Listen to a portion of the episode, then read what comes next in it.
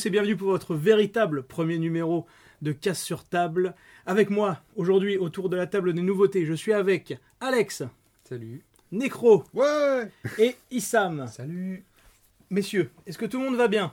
Oui. Ça va Ça va Eh ben, on va pas perdre de temps et on va commencer directement avec euh, Ma vie dans les bois chez Akata et c'est Necro qui va nous en faire un petit résumé. Ah, t'aurais pu dire le nom quand même, je suis sûr que je me. Bon, tant pis. Donc, c'est un manga qui est de Shin Morimura et qui est plus ou moins une autobiographie. Savoir que c'est quelqu'un qui cherchait de l'inspiration à un moment sur un gros projet au niveau de ses euh, 50 ans et qui euh, a une idée folle qui s'est dit bah, je vais m'installer dans les bois et je vais essayer de vivre en autarcie dans les bois pendant, pendant un bon petit moment de façon à trouver de l'inspiration. Il a décidé de faire une autobiographie de son expérience. Alors, sans doute romancée, hein, parce qu'il y a des moments où tu te dis, bon, euh, là, ça en rajoute. Mais à côté de ça, euh, ça sent vraiment l'histoire assez authentique. Mm. Euh, au niveau du design, c'est un design assez simple mais sympa. Les décors sont assez fouillés, assez, assez, assez structurés pour qu'ils soient crédibles. Et il part quand même s'il part avec son chien. Il est seul avec son chien et un Ça. tractopelle. Sa femme ne veut pas le suivre. Parce qu'elle veut pas faire euh, ses besoins dans la forêt. C'est ça, elle ne veut pas chier dans la Ah forêt, bah, comme elle, c'est le une- dit si bien. C'est Elle, un citadine, thème en fait. récurrent, hein, le caca, quand même. dedans. C'est une citadine, quoi. tout Elle, simplement. voilà, ce qu'elle veut, c'est la grande ville. On le voit dans C'est ça. certaines pages. C'est voilà, elle, c'est, euh, je sais plus où elle vit. C'est à Kyoto. euh, Enfin, c'est quoi? C'est Tokyo, Ah, je crois. Tokyo. Oui, c'est Tokyo. Ouais. Ouais, je suis pas sûr, mais je crois que c'est Tokyo. Enfin bon, grande ville, hein, grande Ouais. mégapole. Et sinon, bah, euh, il va avoir des déboires cet homme-là. Parce que bah euh, rien que le premier arbre qui va enfin les premiers arbres qu'il va couper, bah la première fois ça va se passer bien, la deuxième fois il va se rendre compte que ça va se bloquer dans d'autres arbres. Et euh, bah, il va mettre un petit moment à trouver la technique pour euh, ne serait-ce que les couper de façon parfaite, euh, de façon à ce que ça tombe toujours comme il faut. Avec toujours beaucoup d'explications euh, Voilà. Et pour puis, le euh, lecteur. Puis après, il va se rendre compte qu'il y a un arbre qui a une écorce un peu solide et ça va lui permettre de faire les fondations. Euh, Il va expliquer toutes les techniques comme brûler, donc rendre stérile une partie de- du tronc qui va être sous le sol de façon à éviter, euh, à éviter que ça pourrisse. C'est ça. Et euh, ouais, du coup, ça c'est vraiment une sorte de petit kit pratique pour si on veut euh, faire des constructions dans les bois alors que Alors qu'on n'y connaît que dalle. alors qu'on n'y connaît que dalle. On sent que oui, c'est vraiment le mec qui est parti à la zaille et qui se dit ouais, ça va être génial et qui bah, qui s'est retrouvé face à des grosses difficultés. C'est intéressant. On voit sa progression. On voit qu'il arrive vraiment à un but euh, fini et c'est cool. Et a priori, c'est euh, il y aurait une suite à ça. Oui, c'est en Ah oui, oui, c'est en plusieurs tomes. Voilà, c'est en pre- Dès, le- dès le début, de toute façon, on sait qu'il a réussi euh, son pari, vu que les, Oui. le premier chapitre, on le voit dans les bois, installé avec un certain confort, C'est ça. euh, visiblement totalement à l'aise dans son truc. Euh, dans le premier chapitre, dans mon souvenir, c'est évoqué aussi qu'il est en, en autarcie, même au niveau alimentaire, alors qu'au stade où on en est dans le, euh, dans le manga, c'est pas encore le cas, donc il y a pas mal de trucs encore à venir, mais on sait qu'il y arrive C'est ça. dès le départ. Et c'est vraiment pour le coup passionnant de le suivre euh, dans son aventure. Alors, chose assez étonnante, son chien est assez humanisé. Oui.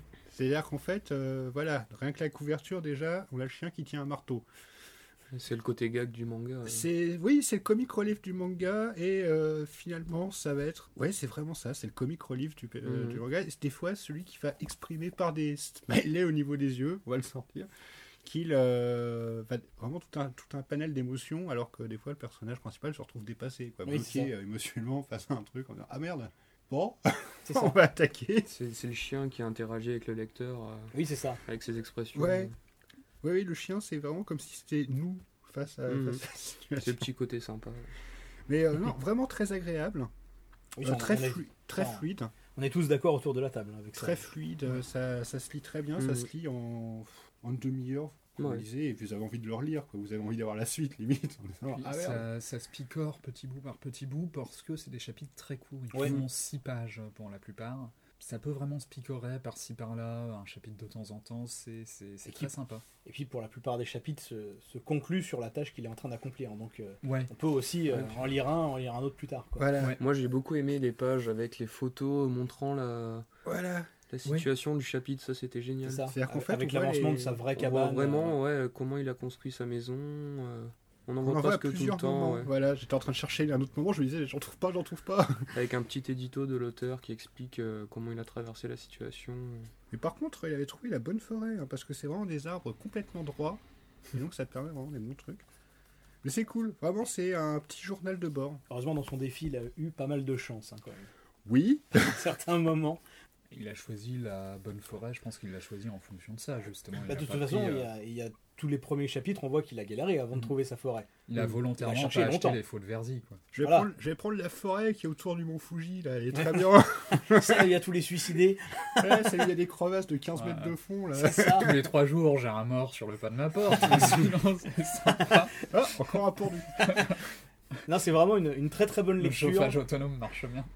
Et puis c'est surtout des, des personnages, parce qu'il n'y a pas que lui, le personnage de la femme aussi est très attachant. Oui. Il y a aussi les deux, euh, les, euh, les deux qui bossent euh, bah, pour son éditeur. Et on comprend que l'éditeur. C'est pas des, des journalistes. euh, non, je crois pas. Je crois que c'est des mecs. des... euh, c'est des commerciaux. Oui, voilà. Son éditeur. Ah, d'accord. Je crois que C'est des journalistes. Il bosse vraiment pour son éditeur, parce qu'après, euh, il y a un moment où la- je crois que c'est la nana dit que le chef du journal trouverait que ce serait une bonne idée de manga, justement. Hmm. Alors, il y a même la carte euh, à un moment pour indiquer effectivement où se passe, euh, où se passe le tout. Au cas où tu voudrais aller lui dire bonjour. Ouais, voilà, au quoi tu voudrais. À la limite, si j'aurais un tout petit reproche à lui faire, c'est que je trouve que des fois ça manque un peu euh, d'ambiance. C'est-à-dire, il y a le côté guide pratique, euh, journal intime sur, sur son aventure, mais j'aurais aimé qu'il pose plus l'ambiance, euh, tranquillité dans les bois, euh, bah, justement, éloignement de la ville. Ce pourquoi il allait là-bas, c'était Mm. pour s'éloigner de l'agitation. pour la euh, tranquillité, c'était pour la tranquillité, c'était pour une presque un état d'esprit zen, entre grosses guillemets. Et ça, je trouve qu'on a du mal à le ressentir dans le manga. Il aurait fallu peut-être des planches un peu plus contemplatives, Oui. des fois. Alors peut-être du coup pour un prochain après, tome où il oui. sera plus installé. C'est vrai que là, il est plutôt dans l'optique de tout construire et faire en sorte d'être bien. Ouais. Là, il est vraiment dans, dans le passage, on construit tout. Quoi. Donc euh, forcément, il a peut-être pas eu le temps de se poser. Et mine de rien, je crois que c'est en l'espace d'un an et demi qu'il a réussi à, Oui. à construire sa maison euh, quasiment tout seul. Quasiment tout seul, oui. Alors, quasiment. parce Un an que- et demi avec finalement assez peu d'outils, si j'ai bien compris. Euh, le mec, effectivement, là où on voit la photo au final, il a réussi à faire un truc. euh, Et puis c'est pas une c'est pas une vieille baraque quoi. Ah ouais, Ah c'est pas la cabane pourrie. Hein, C'est un truc étudié, euh, pas fait au Voilà. hasard quoi. C'est pas une petite bicoque quoi. Ouais, non, c'est un beau chalet, quoi. C'est ça. Après, il a quand même investi dans, dans les outils qu'il fallait quoi. Oui voilà. Pas énormément, mais il a revendu ses motos, etc. Enfin, Il a dû se ruiner d'ailleurs là-dedans, parce que les frais de nourriture et compagnie. ouais, bah il s'est fait un budget de combien? Bah, il y a l'estimation, c'est un million, un million de yens, ouais. je crois, il s'est il s'était imposé. a- il y a, l'estimation, ouais, un million de yens pour la construction de Alors, Toulousain. Là, ce serait bien, effectivement, d'avoir une conversion. Parce qu'un million de yens, euh, ça Euh, représente pas bien. alors Je là, supprime 2 zéros environ. Ouais, je crois. Ouais, c'est ça. Ça fait- Autant dire, c'est que dalle quoi. Bah, c'est pas, au final, c'est pas très cher, ouais. Ouais, euh, tu pars avec 10 000 euros euh, en disant Ouais, je vais faire une maison Non, tu fais que dalle, tu fais le portail, quoi. C'est ça. Puis dans quelle forêt en France Vas-y. Bah, Ah, euh, Rambouillet, ouais. Voilà quoi. Je crois que le statut est pas le même en France Ouais. pour les forêts. Je sais La- pas si tu peux les acheter comme ça. la bonne forêt des Ardennes avec les sangliers qui te défoncent ta forêt toutes les 3 secondes. Mais au moins, Tu t'es, montes. au moins, t'es peinard. Si tu veux être peinard, oui, tu vas dans les Ardennes. Ah oui, ça c'est clair. Euh, pas forcément en forêt dans les Ardennes. Bref, en tout cas, une lecture qui nous a plu à tous les quatre. Une lecture qu'on recommande. Hein Oui, je totalement. recommande. On est tous d'accord Une lecture Ouais, et puis qu'on. même au niveau de l'état d'esprit, voilà, ça véhicule quelque chose d'un peu différent de ce qu'on voit d'habitude. Ça suggère un mode de vie un peu alternatif. Et ça, c'est cool aussi de voir que des trucs comme ça euh, arrivent euh, sur le marché. C'est Ça ça. va, c'est dans, c'est dans la tendance du moment, hein, le, le retour à la nature et tout ça, c'est, ça fait quelques temps, effectivement. que- Le retour à la nature, le fait maison, euh, tout ça, tout ça. Mm. Crash sera incapable de faire ce qu'il fait, mais, mais c'est cool ça. de le voir faire. Voilà, c'est ça. Et après, le, le livre en lui-même, on en a pas parlé, mais. Mais l'édition est très sympa. Ouais, l'édition est vraiment très jolie.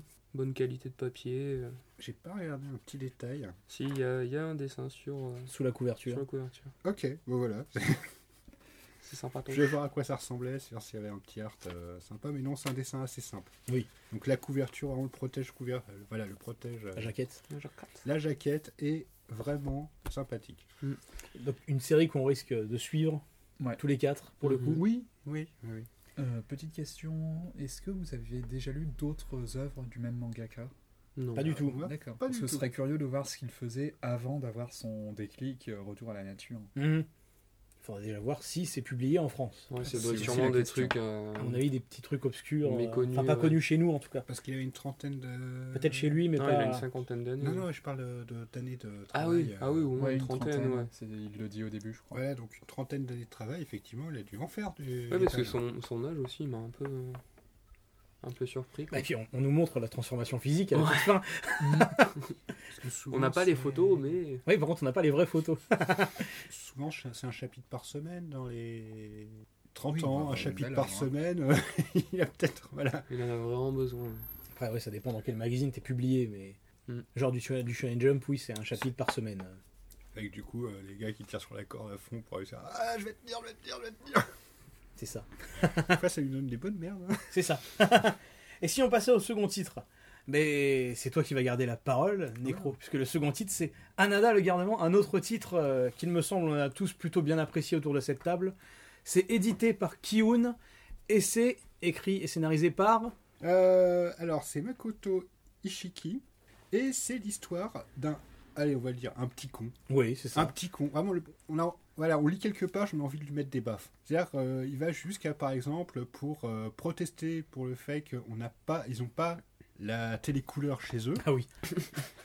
Il va aller jusqu'à aller chercher une grenouille écrasée sur la route pour la bloquer dans un appareil euh, de sa mère pour faire sa contestation, comme si la- l'animal avait été écrasé par l'appareil en question. Avec derrière un petit tag pour dire Ah, je veux ma télé couleur Sachant que la télé en noir et blanc vient d'une histoire euh, où ils ont dû vraiment euh, faire un sacrifice pour avoir cette télé-là. Donc cette télé-là est importante, on la jettera pas, et donc euh, tant qu'elle marche, eh ben, elle sera là. Et euh, bah, ce petit con, eh ben, il va à un moment avoir un accident, il va se faire renverser, et il va gagner le pouvoir de voir des fantômes. C'est Des fantômes qui vont communiquer avec lui et qui vont lui demander des choses. Sachant que les fantômes vont en plus se renvoyer la balle de façon à dire Oui, si, si, va voir le gamin, lui peut t'aider. Il va être harcelé par des fantômes, dont euh, notamment, euh, bon, au début, c'est une femme qui vient le voir dans les... pendant qu'il est aux toilettes. Euh, plus tard, il y a un mec, euh, un, vieux, un vieux mec à poil qui vient lui demander des trucs. Il y a un, gar- un petit garçon aussi. Euh, sachant qu'il n'y a pas la Qui n'arrive pas en même temps que le vieux mec à poil. Non, qui arrive avant. Précise. Savoir que les parties génitales ne sont pas censurées quand c'est le gamin. Oui. Ça, c'est bizarre, ça donne un contraste.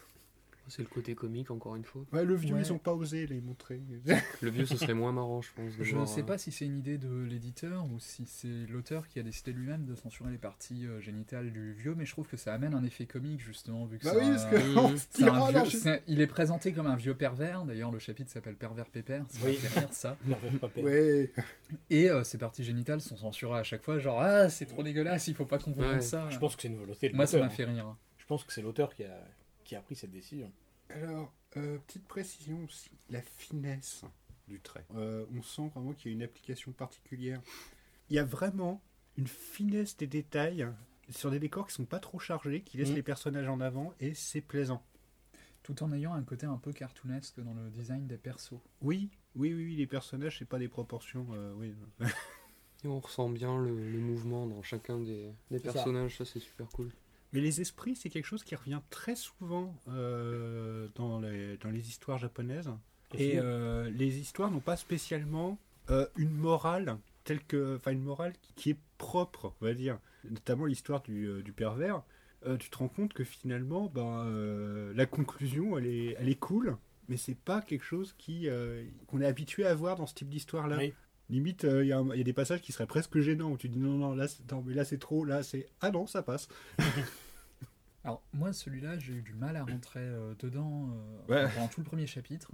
Euh, justement bah, c'est ce que tu disais, le personnage est un connard. Euh, et c'est, je pense que c'est censé être comique dans le premier chapitre, mais en fait c'est T'as du mal avec les tellement un personnages de connard, connards. c'est- j'y arrive pas. Et c'est euh, pas juste, je sais que toi t'as eu un peu de mal avec le côté euh, maltraitance euh, sur le chien, ça. maltraitance envers les animaux. Moi, c'est pas juste ça, c'est. à la limite, c'est même pas ce qui me dérange le plus, c'est juste de manière générale, c'est un enfoiré et ça me fait pas rire du tout. Ça va mieux à partir du moment où il voit les esprits et, et où il se retrouve obligé à évoluer. Mm. Obligé d'aider les esprits parce que sinon ils lui foutent jamais la paix, les machins ils le persécutent pendant son sommeil, enfin ils le lâchent exprès pas. de lui faire peur, C'est ça. ils le terrorisent. Euh, et là, ça gagne un côté plus touchant, euh, Bah, avec des intrigues plus intéressantes. oui, et puis, c'est euh, plus juste un c'est ça. enchaînement de gags. Et puis on est d'accord, c'est que toi et moi on est d'accord sur ça, c'est qu'au bout d'un moment, euh, bah, le manga gagne en... avec des histoires plus touchantes. Ouais, c'est notamment Et, euh, le chapitre avec le, Avec le- le avec petit gamin. on va pas trop en dévoiler, mais celui-là est magnifique. Une, une bonne, une bonne lecture en 5 tomes, hein. la série est terminée. Oui, euh, euh, moi j'achèterai les 5. Un coup de cœur. pour Tu es part. convaincu. Ouais, c'est un coup de cœur pour ma part. Pareillement, hein, vraiment euh, très bonne lecture. Ça, c'est mon coup de cœur. Moi, c'est vraiment comme Issam. Un petit peu de mal à rentrer dedans, mais une fois que, que ça s'épaissit un petit peu au niveau des esprits, là, ça devient très intéressant. Ah oui, pour le coup, je continuerai euh, la lecture de, de la série. Et oui, pareil. C'est et pas su- forcément celui que je recommande le plus cette semaine, mais pareil. superbe édition aussi, encore une fois. En général, Kiyun fait les choses bien. Un très gros volume pour pas très cher et. Alors là, par contre, pas de art hein, au niveau. euh, voilà, Non. euh, Ah, Après, c'est peut-être aussi le cas sur l'édition japonaise. hein. on retire la jaquette. Une non. très belle jaquette, euh, Oui, une jaquette un petit peu plus rigide Mm. que les jaquettes euh, traditionnelles, hein, patoche. habituelles. Ouais, comme toujours chez Kiyun, non? Non, non, des fois, ils ont Ah, aussi je des jaquettes. faisaient, quasiment Non, il y a ça. différents types de. Regarde. Ouais. Ouais, c'est jaquette très là, c'est une jaquette normale. D'accord. Alors que là, c'est vraiment une jaquette plastique, semi-rigide. Il y a des éditions plus travaillées que d'autres. C'est ça, Ça dépend du la catégorisation. Donc voilà. de la collection. Et là, c'est le deuxième type de la collection euh, Kizuna. Kizuna. C'est ça, qui est la collection un peu tout public euh, qu'ils ont, qu'ils ont lancé en début d'année avec euh, Reine d'Égypte. D'accord. Il paraît Voilà. très bien aussi. C'est très bien, Reine d'Égypte aussi. Mais Reine d'Égypte avait aussi une couverture rigide comme ça? Euh, Je crois pas, non? Il me semble, si. Attends, C'est pas du plastoc? Vas-y, comble pendant que je le cherche. Ouais. Le, le premier podcast qui vous dit si un manga il est bien selon la rigidité de sa couverture. Mais hein. c'est- Si, c'est- si, c'est- Ah si si, si, même, même type, euh, même type de couverture. Mais moi je trouve ça de plus en plus important d'avoir une édition soignée, tu vois. Parce fait- que euh, maintenant la, la- la petite jaquette en plastique, euh, voilà quoi. Ça fait le plus. Ça fait largement plus. C'est pas essentiel, mais c'est important. Surtout que tu payes pas plus cher que ça au final. Ouais, Je me souviens quand on avait avant des livres qui étaient euh, en reliure tout, enfin c'était de la toile qui était, euh, qui était sur du carton. Puis après tu vois les livres de poche après que au bout d'un mois t'as des pliures partout. Tu te dis putain. Ouais. Ça fait un peu tâche quoi dans la collection. Donc ouais c'est Je bien. me souviens de l'époque où c'était encore des moines qui, qui copiaient les livres. Les ça, moines- c'était le bon vieux Ouais temps. non les moines copistes. Les moines euh, copistes. Avant qu'on invente l'imprimerie. Ils se sont amusés des fois. Ils ont fait les romans de renard comme ça. Ouais. les mecs chaque fois ils ajoutaient un bout. Allez hop. C'est là que ça a commencé le chômage, hein, mine de rien. C'est quand on a enlevé tout ça au moins. Ouais ouais. Moi, j'en qu'on suis convaincu. on Heureusement remet en place le métier de moine copiste. Eh, Attends, attends, j'appelle Macron. On a une idée, là. Faire plus de bière. ah putain, revenons-en au sujet Encore des moines, hein, moine copiste et moine trappiste. On a terminé avec Canada. Donc une Mm. lecture euh, qu'on conseille euh, tous quand même autour de cette Oh oui. table, Oui. clairement. Et bien du coup, continuons et passons au troisième manga de cette sélection, Cavale vers les étoiles, dont Issam va nous faire un petit résumé édité par Casterman et écrit et dessiné par... et écrit et dessiné par Ryoma Nomura.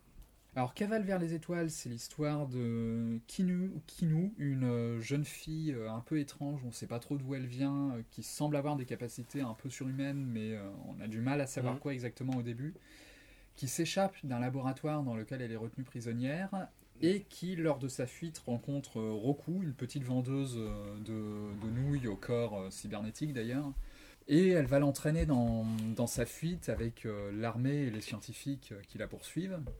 Et ça décrit comme ça leur fuite avec Kinu qui veut retourner sur Mars parce que toute sa famille est là-bas. Apparemment, elle prétend, elle soutient qu'elle vient de là, même si elle en a aucun souvenir. C'est ça. C'est excellent pour moi, c'est un, de mes, un de mes coups de cœur justement. C'est pareil pour moi. Euh, ça se passe dans un univers euh, futuriste, un peu steampunk. euh, On sent qu'il y a eu une sorte d'apocalypse qui a en partie bien endommagé l'humanité. Ouais. Mais en parallèle, il y a la conquête spatiale qui s'est développée, il y a des recherches scientifiques qui sont menées. Alors on ne sait pas exactement à quel, à quel point elles en sont, parce que visiblement il y a des trucs qui sont cachés. voilà. Il y a tout un trafic euh, organisé par la mafia sur des membres cybernétiques pour se faire modifier le corps. Euh, la marchande de nouilles est dans ce cas-là, elle Mm. doit de l'argent à la mafia à cause de ça. Il y a un univers qui semble très riche, mais qui est vraiment détaillé seulement en surface. en fait. Voilà, c'est, on peut beaucoup imaginer. euh, ça rappelle pas mal de films de science-fiction américains. Ça peut faire penser à Blade Runner, à plein de trucs dans ce style-là. Même graphiquement, je trouve qu'il y a une grosse inspiration comics Ouais. par moment. Carrément, ouais. Euh, Graphiquement, c'est très joli. c'est hein. très joli. C'est un trait très énervé, mais très énergique, euh, du coup. Mm. Souvent très détaillé, et ça arrive en plus à décrire des univers assez différents, parce qu'il y a, enfin, il y a le milieu très urbain au début, et après ça va se déplacer en forêt, En nature, euh, dans ouais. des décors plus spatiaux. Dans Des décors un petit peu aquatiques aussi par moment. Oui, aquatique, euh, et puis l'espace évidemment. Oui, forcément. C'est vraiment cool ce qui a été que C'est fait. le but premier. C'est une course-poursuite, c'est un tome unique, ça fait 250 pages, donc ça, ça Voilà. ne s'arrête pas niveau rythme, ça court tout le temps. C'est ça. En fait, c'est édité en un tome chez nous. Au Japon, c'était en deux tomes. Mais Casterman a tout édité en, en un seul gros volume. D'accord, c'est une bonne idée pour Oui. ça. Ça aurait fait deux petits volumes. Et puis, pour le coup, vu que le rythme est vraiment effréné, euh, c'est une lecture que tu as en une Ouais. traite. Donc, ouais, euh, couper ça en deux, en deux tomes, ça aurait, pu, euh, ça, ça aurait pu faire du mal au rythme, en fait. Mhm. Au rythme de, de l'histoire. Mais oui, Ouais. on est d'accord. euh, Là, pour le coup, il n'y a que euh, autour de cette table, euh, Issam et moi qui l'avons lu. Euh, c'est très très bien, Cavale vers les étoiles.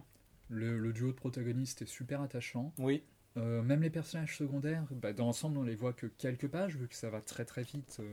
ils apparaissent et ils disparaissent dès qu'on change de lieu, donc ils apparaissent une vingtaine de pages à chaque fois. Enfin, l'auteur prend quand même le temps de leur donner quelques car- caractéristiques et surtout de lancer des pistes autour d'eux. Ils viennent de là, mais on va pas tout expliquer. euh, C'est à nous d'imaginer une partie, encore une fois. C'est très stimulant, je trouve aussi. Et l'évolution des, du duo de personnages principal aussi. Parce que tu l'as pas dit au début, euh, elles peuvent pas se saquer. Toutes Ouais. les deux. En fait, toutes les deux, elles se rencontrent un petit peu par hasard. Elles se retrouvent. euh, bah, la, la vendeuse de nouilles se retrouve embrigadée dans l'histoire, bien malgré elle. Mhm. Et au fur et à mesure, va commencer à naître une, une amitié entre les deux euh, très très forte. Et elles vont vraiment finir bah, par collaborer pour faire en sorte que euh, la première retourne chez elle euh, sur Mars. Il y a vraiment une évolution constante euh, entre les personnages, euh, les deux personnages principaux. Si tu peux me permettre un petit spoil, alors pour ceux qui veulent pas se faire spoiler, du coup sauter directement peut-être euh, au début de la prochaine, euh, de la prochaine critique. Parce qu'il y en a autour de la table qui l'ont pas lu, bah bouchez-vous les oreilles. Ah, Il est fou, Alex menace notre ami Issam de, de Euh, grandes tartes dans la, la gueule. fin Mais m'a- il est fou. m'a surpris parce que je la trouve super sombre la fin. en fait. Ouais. Alors que c'est vrai que tout le reste de, de, de l'ou- de l'œuvre est plutôt détente, euh, sans prise de tête, Mhm. euh, bourré d'action. ouais. Il y a un ton très léger et puis tout à coup, on a- ouais, ces dernières pages et elles sont géniales, hein, mais c'est ça remet tout en perspective C'est ça. euh, d'une Alors, manière. euh, Alors par contre, attention, hein, c'est un ton très léger, mais sans être humoristique pour autant. Ouais. C'est très il y a action, action. Il y a quelques touches d'humour, mais Voilà. pas beaucoup effectivement. Ouais, C'est comme Ghost in the Shell en fait. Si tu veux, ouais, c'est ça. Bah, alors, quitte à paraître sacrilège, euh, je parle du manga Ghost in the Shell, mais j'ai largement préféré Cavale vers les étoiles au manga Ghost in the Shell, que je trouve beaucoup trop brouillon, Mais tu as le droit. qui pour le coup amène le droit, mais- énormément de- d'éléments aussi, d'idées autour de son univers, mais qui a tendance à les détailler à chaque fois. Donc, Ghost in the Shell, quand j'ai lu, j'ai vraiment Oui. fait une overdose d'informations en fait. Mais tu lis, tu veux dire les petits, y en avait euh, les euh, petits paraphrases de l'auteur en bas de page. euh. C'est Bah, ça. le- le- Moi, le manga Ghost in the Shell, j'ai toujours pas terminé. hein. Je lis petit bout par petit bout Mm. parce que justement, il y a beaucoup trop d'informations. et- C'est, mais au niveau du rythme, oui, c'est un peu la même chose. J'ai Ghost in the Shell, j'ai largement préféré. Après, dans Ghost in the Shell, l'auteur l'indique lui-même que tu pas obligé de les lire, que tu peux les sauter si tu Ouais, veux. mais même en les sautant, même dans les dialogues. même Oui, oui, après, c'est quand même, the Shell, c'est quand même un ouvrage très complet, euh, très, on sent que le mec a très une imagination euh, hyper texte. foisonnante. Mm, in the Shell, même au niveau euh, de l'animé qui n'a rien à voir avec le manga, euh, il y a une densité d'informations qui fait que des fois tu te dis voilà. Oui. Ouais, mais prendre le l'animé- digital digéré, de, regarder, de comparer ce qui s'était passé avant et on va comprendre. l'avantage de l'animé, tu parles du film, du film d'animation, pas de la oui. série. Pas de la série. Ouais. Voilà. Parce que l'avantage du film, c'est qu'il y a des scènes où on va nous amener énormément de choses, mais ça va être suivi par euh, des scènes de 5 minutes euh, très contemplatives où tu te contentes d'observer l'univers, Voilà. où tu as beaucoup d'informations aussi, mais uniquement visuelles euh, et sonores, Ça te repose. et ça, ça te laisse le temps de tout emmagasiner. Avec des musiques absolument magnifiques. Ouais, Tout est absolument magnifique. Donc, du coup, en, en même temps que Cavale vers les étoiles, on conseille le film d'animation Ghost in the Shell. Ouais. Et pas, Et le, pas film. le film live. Ça, je ne l'ai pas vu, je ne dirai rien. L'archiviste du cinéma a fait une vidéo à ce sujet-là. C'est qui ça? Je ne connais pas. Je ne connais pas. Tu connais Alex? Non, je regarde pas les. Non, bref.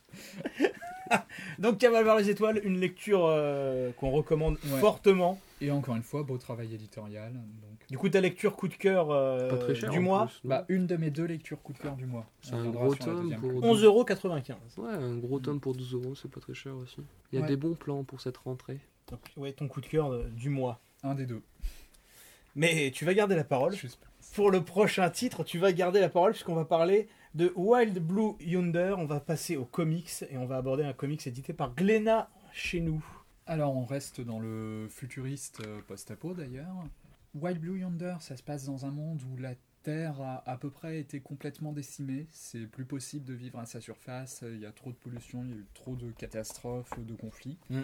Du coup, la majorité des humains vont vivre dans des énormes avions. euh, et il y a une légende qui raconte qu'il y aurait un de ces avions qui pourrait voler de manière constante sans jamais avoir besoin de refaire le plein d'énergie parce qu'il arrive à se recharger avec euh, de l'énergie solaire, je crois. C'est ça. Et donc tout le monde rêve de monter à bord de ce vaisseau. Et justement, l'héroïne, c'est Kola, une des pilotes euh, qui est chargée de la, défense de ce vaisseau légendaire, qui au début euh, recrute un nouveau membre pour, euh, pour l'avion, un membre qui s'appelle Tug, un petit jeune euh, pilote euh, peu expérimenté. Euh, et donc on suit voilà sa forma- la formation de Tug, euh, sa vie à bord, la naissance d'une histoire d'amour avec Kola. Mm. Et en parallèle, ils sont poursuivis par un mec qui se fait appeler le juge, Ouais. qui veut se, qui veut prendre ce vaisseau, qui veut l'antagoniste, absolument l'avoir pour lui, c'est l'antagoniste. Il travaille pour le gouvernement apparemment, enfin une sorte d'instance gouvernementale, mais de ce qu'il en reste, en tout cas. qui a fait un putsch, hein, qui a Oui, qui a c'est accédé au pouvoir par un putsch.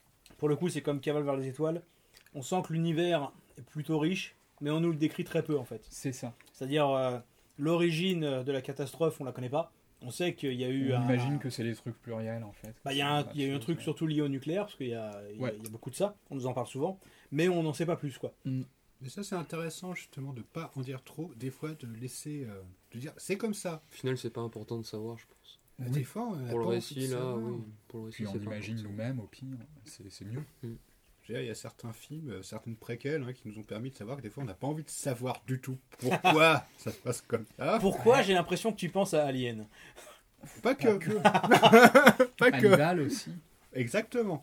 Hannibal le film, hein, parce que la série est vachement bien. Ah oui, non, c'est. euh, C'est exactement ce que George Miller a fait en ne faisant jamais de préquel à Mad Max. Hmm. Il a Mhm. tout compris. ce Voilà, c'est très bien. Du coup, ça reste cohérent, même encore aujourd'hui. C'est ça. Bah oui, parce que tu t'en fous au final. Bah, de bien sûr. passé avant. Euh, alors l'univers euh, en effet est super bien. C'est autour des vaisseaux, il y a des, enfin ils sont assez fascinants ces espèces d'avions gigantesques dans lesquels des vies se construisent. Euh, Il y a des trucs qui sont évoqués aussi que je trouve vraiment cool, notamment la mine d'exploitation des derniers minerais, des dernières ressources énergétiques.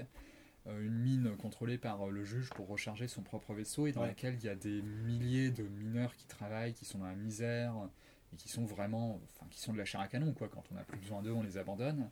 Il y a des petits trucs dans l'univers vraiment cool. Graphiquement, c'est très beau. Ouais, Je pense que tout le monde sera d'accord. Esthétiquement, franchement, big up aussi. Alors, aussi bien à- au dessin qu'à la colorisation. D'ailleurs, tu- T'as pas donné le nom euh, des auteurs d'ailleurs. Colorisation et ancrage. Parce qu'il y a eu. euh, Un très bel ancrage aussi. il y a des textes. Il y, a- il y a du monde au scénario, je crois, Alors, on celui-là. remarquer euh, scénario et dialogue Mike Recht, euh, scénario et dessin Zach Howard, scénario seul Austin Harrison et couleur, vu que tu les as mentionnés, Nelson Daniel. Et euh, ouais, on travaille absolument. euh, Ah, Visuellement, c'est très très joli. wow. C'est, il y a des, les, alors j'ai été assez impressionné par les combats notamment, qui sont à la fois très impressionnants, très riches au niveau des détails sur les Mhm. planches, Très dynamique. euh, mais super lisibles. Mais Tout à fait. euh, ça donne l'impression qu'ils ont travaillé à partir de maquettes hein, pour les proportions, parce qu'on arrive sur des trucs. euh, Oui. Issam est en train de nous montrer une double page. Euh, Il y a beaucoup de doubles pages en fait, euh, Ouais. tout au long de- du bouquin. Et toutes sont assez impressionnantes à voir. hein. C'est très contemplatif, on retrouve cet univers. Alors, franchement, rien que la couverture, et à un moment, ça ça m'a fait popper un petit souvenir de ce que j'avais aimé dans Rocketeer. Ce côté, euh, ce côté matière noble, euh, détournée, qui fait. Euh, tu te retrouves avec une technologie qui ne devrait pas exister avec ces matériaux-là. Alors Rocketeer, j'ai juste vu le film. moi. Ouais, je parlais de Rocketeer, le film. D'accord. Le peu que j'avais aimé, justement, c'était ce décalage. Après, le reste du film, bon, c'est bateau. hein, Je crois que j'aurais plus que Jennifer Connelly de ce film-là. bon. non, je, je monte toutes les doubles planches parce qu'elles sont vraiment superbes. Ouais, toutes. Après, l'histoire m'a pas du tout convaincu, par contre. Enfin, elle est très banale. Voilà, c'est ça. Euh, Ce qui n'est pas un problème en soi, le souci c'est que. Alors, c'est un tome unique, euh, il y a six chapitres, et je pense qu'il aurait fallu un ou deux chapitres de plus, pour moi, vers le milieu du livre, pour plus développer la vie à bord euh, du, du vaisseau. Parce que là, finalement, on n'a pas le temps de se poser assez, on n'a pas le temps de s'attacher assez aux personnages euh, et à leur univers. Il y a qu'une scène vraiment touchante. Ouais. Mais il y a une scène euh, qui en fait développe la vie au dans le vaisseau, à l'intérieur Mhm. du vaisseau, mais il y en a qu'une. Ouais. C'est ça le souci. Et justement, vu qu'elle est bien faite, bah, on regrette de ne pas en avoir plus. C'est ça. C'est ça le souci en fait. Bah, et puis surtout la rapidité, euh, encore une fois je vais le dire sans spoiler, mais la rapidité de l'ensemble rend euh, un retournement lié à un personnage Oui. beaucoup trop rapide Oui. et trop superficiel. Oui, moi, c'est là que j'aurais rajouté un ou deux numéros. La vie dans, dans le vaisseau, à la limite, ça me va. C'est plus euh, ce ce côté-là. personnage-là. Ouais, le twist. Mais moi est- aussi, j'aurais rajouté des numéros. Après, ça en ferait beaucoup. Je pense Non, que mais- là, euh, sur ce- cette œuvre-là, là, l'auteur, il a pas eu trop le choix, à mon avis. Moi, je pense qu'on on aura pu gagner à développer euh, le juge, en fait. Ouais, Parce qu'on s'en fout, au final, de lui. Oui, C'est puis une la motivation, fin, euh, euh, pff, son bidon. Alors qu'on on voit quand on nous le montre pour la première fois qu'au final, à la base, il est peut-être pas si méchant que ça. C'est Mm. juste que par la force des choses, que c'est devenu un connard. Et je pense qu'on aurait pu gagner à le développer un petit peu. Bah, soit on le voit très peu, soit on le voit trop en fait. Mais en Mm. l'état, effectivement, là, vu la manière dont il est développé, il aurait fallu qu'on le voit presque pas pour que ça marche. C'est ça. Et vu que là, on nous le montre trop pour ce Mm. qu'il est, bah, le personnage n'est pas plus intéressant que ça. Donc on aurait gagné à le développer plus lui. Ainsi que euh, le fameux retournement qui arrive un petit peu comme un cheveu sur la soupe, quoi, faut le dire. surtout ça. ouais. Ça arrive un petit peu genre. À un moment, le, scénar... le, le scénariste s'est dit Putain, j'ai pas de retournement de situation dans mon histoire, là, hop Et voilà, c'est bon, on a ça maintenant, les gars. Euh, le Deus Ex Machina. Voilà, c'est ça. Mais Ouais. globalement, pas une lecture, euh, pas une lecture désagréable. Oh non, c'est Voilà. désagréable. Alors, ouais, il y a juste un truc que j'ai reproché, hein, je t'en avais parlé, c'est les lettrages, qui des fois Oui. sont petits. Là, pour le coup, c'est problème de, problème de l'édition. Et là, euh, bon, euh, Mais maintenant que tu me le fais remarquer, oui, c'est vrai que des fois, euh, c'est vraiment une histoire de proportion, quoi. Proportionnellement, c'est petit. des fois les bulles sont énormes et le texte est tout petit à l'intérieur. Oui. Du coup, là, c'est plus un problème d'édition qu'un problème euh, lié à l'œuvre en elle-même. Mais euh, ouais, clairement, je pense que le nombre de numéros, c'est c'est pas voulu. Enfin, Oh c'est voulu de la part de l'éditeur, mais pas ouais, de pas imposé l'auteur, pas de l'auteur, voilà. Mm. Donc il a pu, il a, il a fait comme il a pu, je pense. C'est ça. Du coup, euh, disons qu'au début, le rythme est très bon et que sur la fin, bah, ça va un petit peu trop vite en fait. Mm. C'est surtout ça le, le- le gros souci. Après, on a quand même une vraie fin. Tu penses à quoi en disant ça C'était très bien, dresseuse de monstres. je vois pas de quoi tu parles. Donc, globalement, un titre qu'on peut quand même reco- Ouais. recommander euh, aux- amoureux de, Mm. de SF euh, et d'œuvres orientées action dans le monde du comics. ouais. Alors, dans mon souvenir, Aurélien, t'avais pas un autre petit souci avec l'univers euh Oui, c'est des Ouais. écrans holographiques. Ça colle pas. C'est un, c'est un truc, les écrans holographiques monochromes, ça c'est un truc euh, qui m'a toujours fait bizarre depuis euh, Flashback, le jeu sur Super NES. Pourquoi? Pourquoi une, telle technologie? Mais euh, et disons que je trouvais que ça dénotait avec le côté métal, cuivre, cuir et tout ça qu'on retrouve là-dedans à 200%. D'un seul coup d'avoir ce truc en mode en Tony Stark hein, qui, qui débarque, tu te dis mais non mais on s'en fout. c'est trop c'est trop décalé. Bah, après, le décalage peut être volontaire. Est-ce que c'est pas Je une technologie qui a survécu un peu par hasard à l'apocalypse qu'il y a pu y avoir Je pense Ça que c'est totalement ça. volontaire et du coup je pense que c'est là aussi pour magnifier un petit peu le, le vaisseau en lui-même. Je trouvais que c'était un poil trop. J'aurais préféré justement qu'il y ait un tout petit peu plus d'originalité sur ça, quitte à inventer justement une technologie autre qui demande une lecture particulière, par exemple. Quelque chose qui soit pas un écran, euh, quelque, quelque chose qui demande un décryptage, par exemple, pour comprendre euh, ce qu'on a de- sous les yeux. Euh, comme il y a eu par exemple avec Matrix, avec les, les symboles, les symboles verts sur Mm. fond noir, que bah, il fallait un opérateur qui puisse le lire, parce que sinon les autres derrière ils voyaient juste des lettres, des lettres qui tombaient, et l'opérateur vedette du premier qui disait ah bah moi je vois des, je vois des rousses, des brunes, des blondes. à la fin tu vois plus les lettres. Donc ouais ça ça m'a fait, ça m'a fait bizarre, ça m'a un peu sorti de, des trucs. Mais sinon vraiment à côté de ça la, part, la patte artistique est géniale. On a fait le tour Ouais. Donc une lecture pas désagréable, quoi qu'il en soit. Non, non, génial. Oui. Non, ouais, une bonne lecture. hein. Génial, dit-il d'un air blasé. Non, moi je suis jamais blasé. Mais Issam, tu vas garder la parole. Encore Mais oui, encore. Vu que tu vas nous parler, enfin, vous allez, Necro et toi, nous parler, parce que Alex et moi ne l'avons pas lu, de l'intégrale de Black Rock Shooter édité par Panini. Et là, t'as pas le bouquin sous les yeux, Et donc là, du coup, pas le bouquin, du coup, quel est euh, l'auteur l'auteur. Alors commencez, commencez à faire le résumé, je vais vous trouver ça. Donc, Black Rock Shooter Innocent Soul, c'est un manga scénarisé et dessiné par Sanemi Suzuki euh, à partir d'une histoire originale de euh, Yuke. Euh, alors, c'est adapté apparemment d'assez loin. Bah, D'après ce que j'ai pu m'en renseigner, parce que je trouvais vraiment des grosses différences. C'est-à-dire qu'il y a l'OAV qui est complètement différente de l'animé, qui est complètement différente du manga. C'est pas du tout les mêmes histoires. Et euh, je pense que euh, au Japon, ce qui a très bien marché euh, là-haut, c'est surtout les figurines de Black Rock Shooter.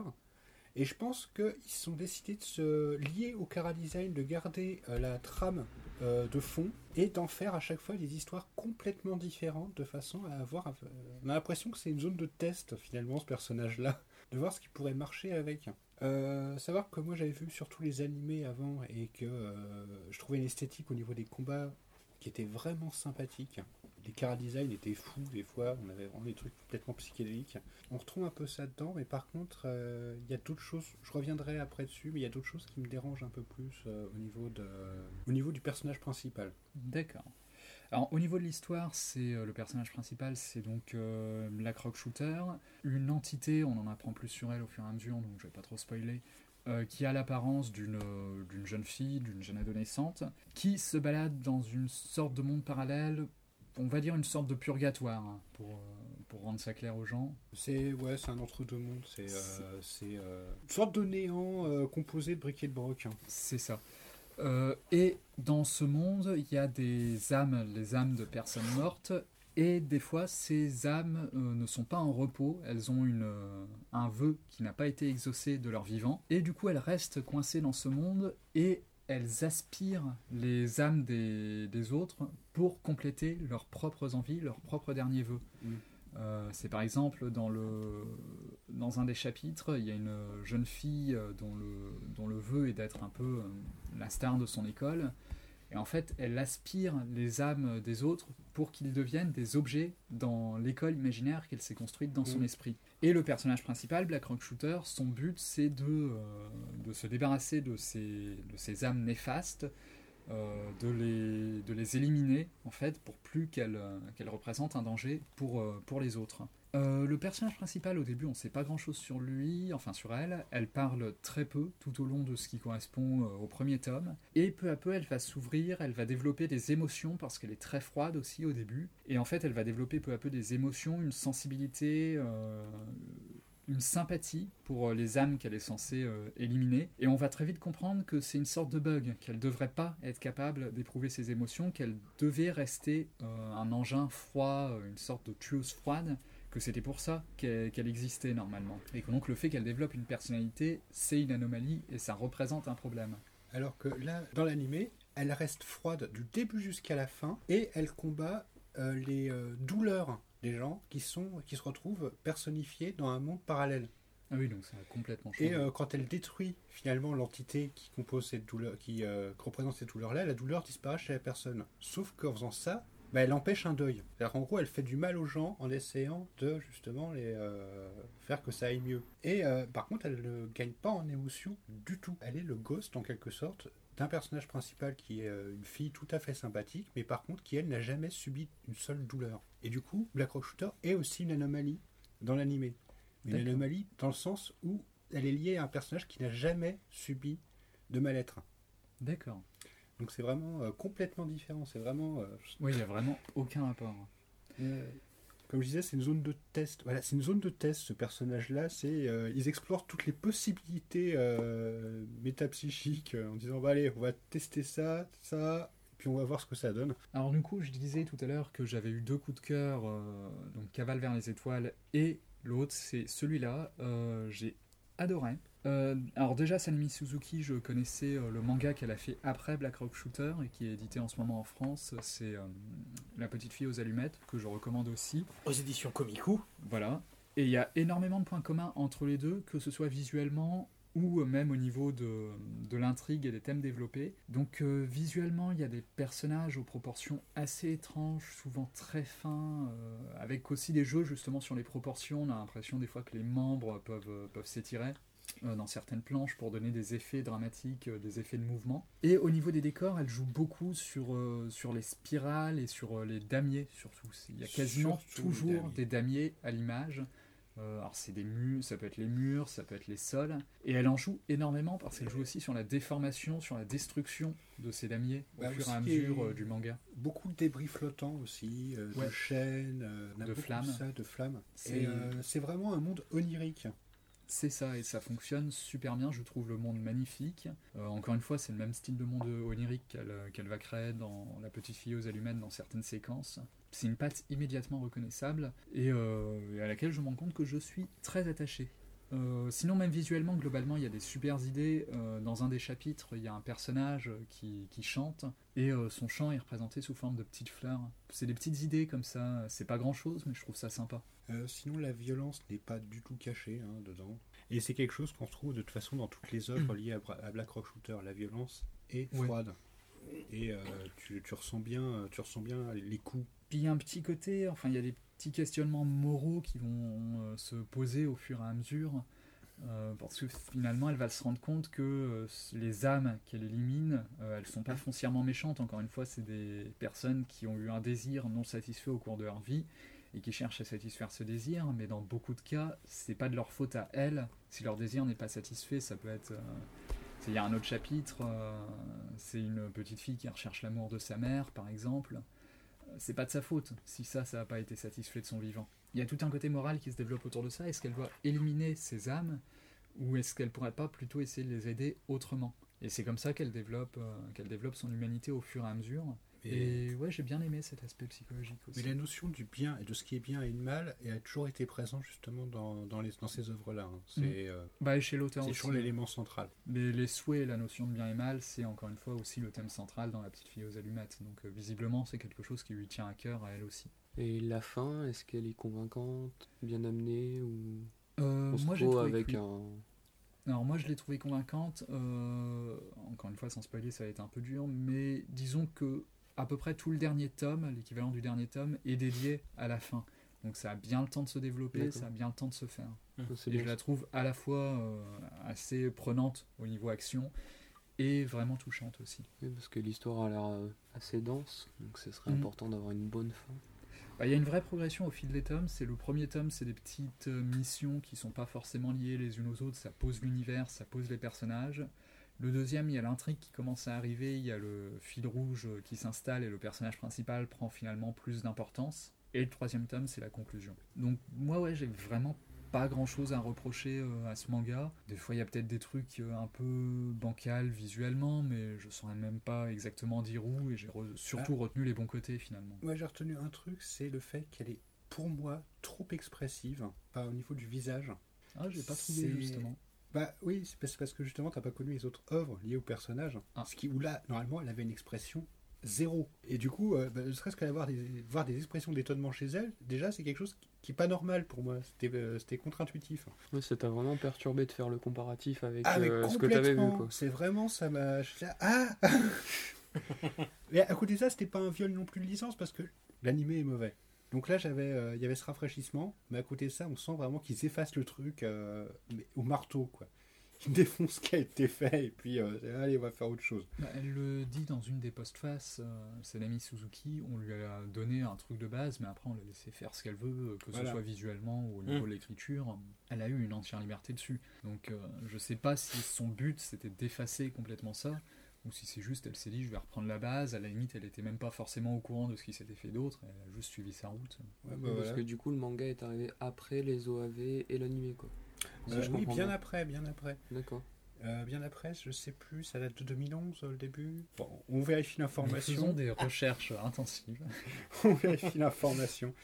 Mais euh, Ouais, non, finalement, elle a bien réussi son coup. Alors, oui, si, oui, sinon très agréable. si elle arrive à effacer les Euh, mauvais côtés de l'animé. Parlons aussi éventuellement de l'arme vivante. c'est bah, qui, qui l'accompagne euh, et c'est un peu c'est un peu à travers lui qu'on voit tout dans le premier tome vu que c'est une arme vivante qui elle éprouve des émotions euh, on s'attache plus à elle au début c'est un espèce de serpent noir mais euh, métamorphe il peut prendre n'importe quelle forme alors il peut prendre la forme d'un énorme bazooka euh, de ce qu'on veut Donc c'est l'OAV qui arrive en premier, hein, en 2010. Après ils ont fait des, ils ont fait trois mangas de 2011 à 2012, puis l'animé est arrivé euh, Ah oui, donc l'animé, c'est voilà. totalement violent. de et donc- début euh, de début 2012 à fin 2012. Donc là, c'est bien donc ce- tout s'est fait de à peu près en même 2011. temps en fait C'est ça.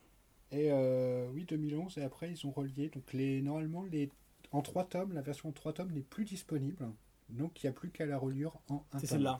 qui est l'édition triple. Après euh, la reliure en un tome le travail d'édition est bien je dirais pas extraordinaire mais il est Ouais. bien Disons que c'est du panini, donc le papier est un petit peu déjà jauni alors que c'est du neuf. Quoi. ouais, Et puis la jaquette est pas très travaillée aussi. C'est bah, c'est basique, mais c'est pas dégueulasse. Mais ça fait un beau pavasse euh, mettre dans la Après, ça bibliothèque. fait un Bah, je trouve ça dommage justement pour un gros pavé de, de mettre une espèce de petite feuille fin comme ça en guise de jaquette. euh, Ouais.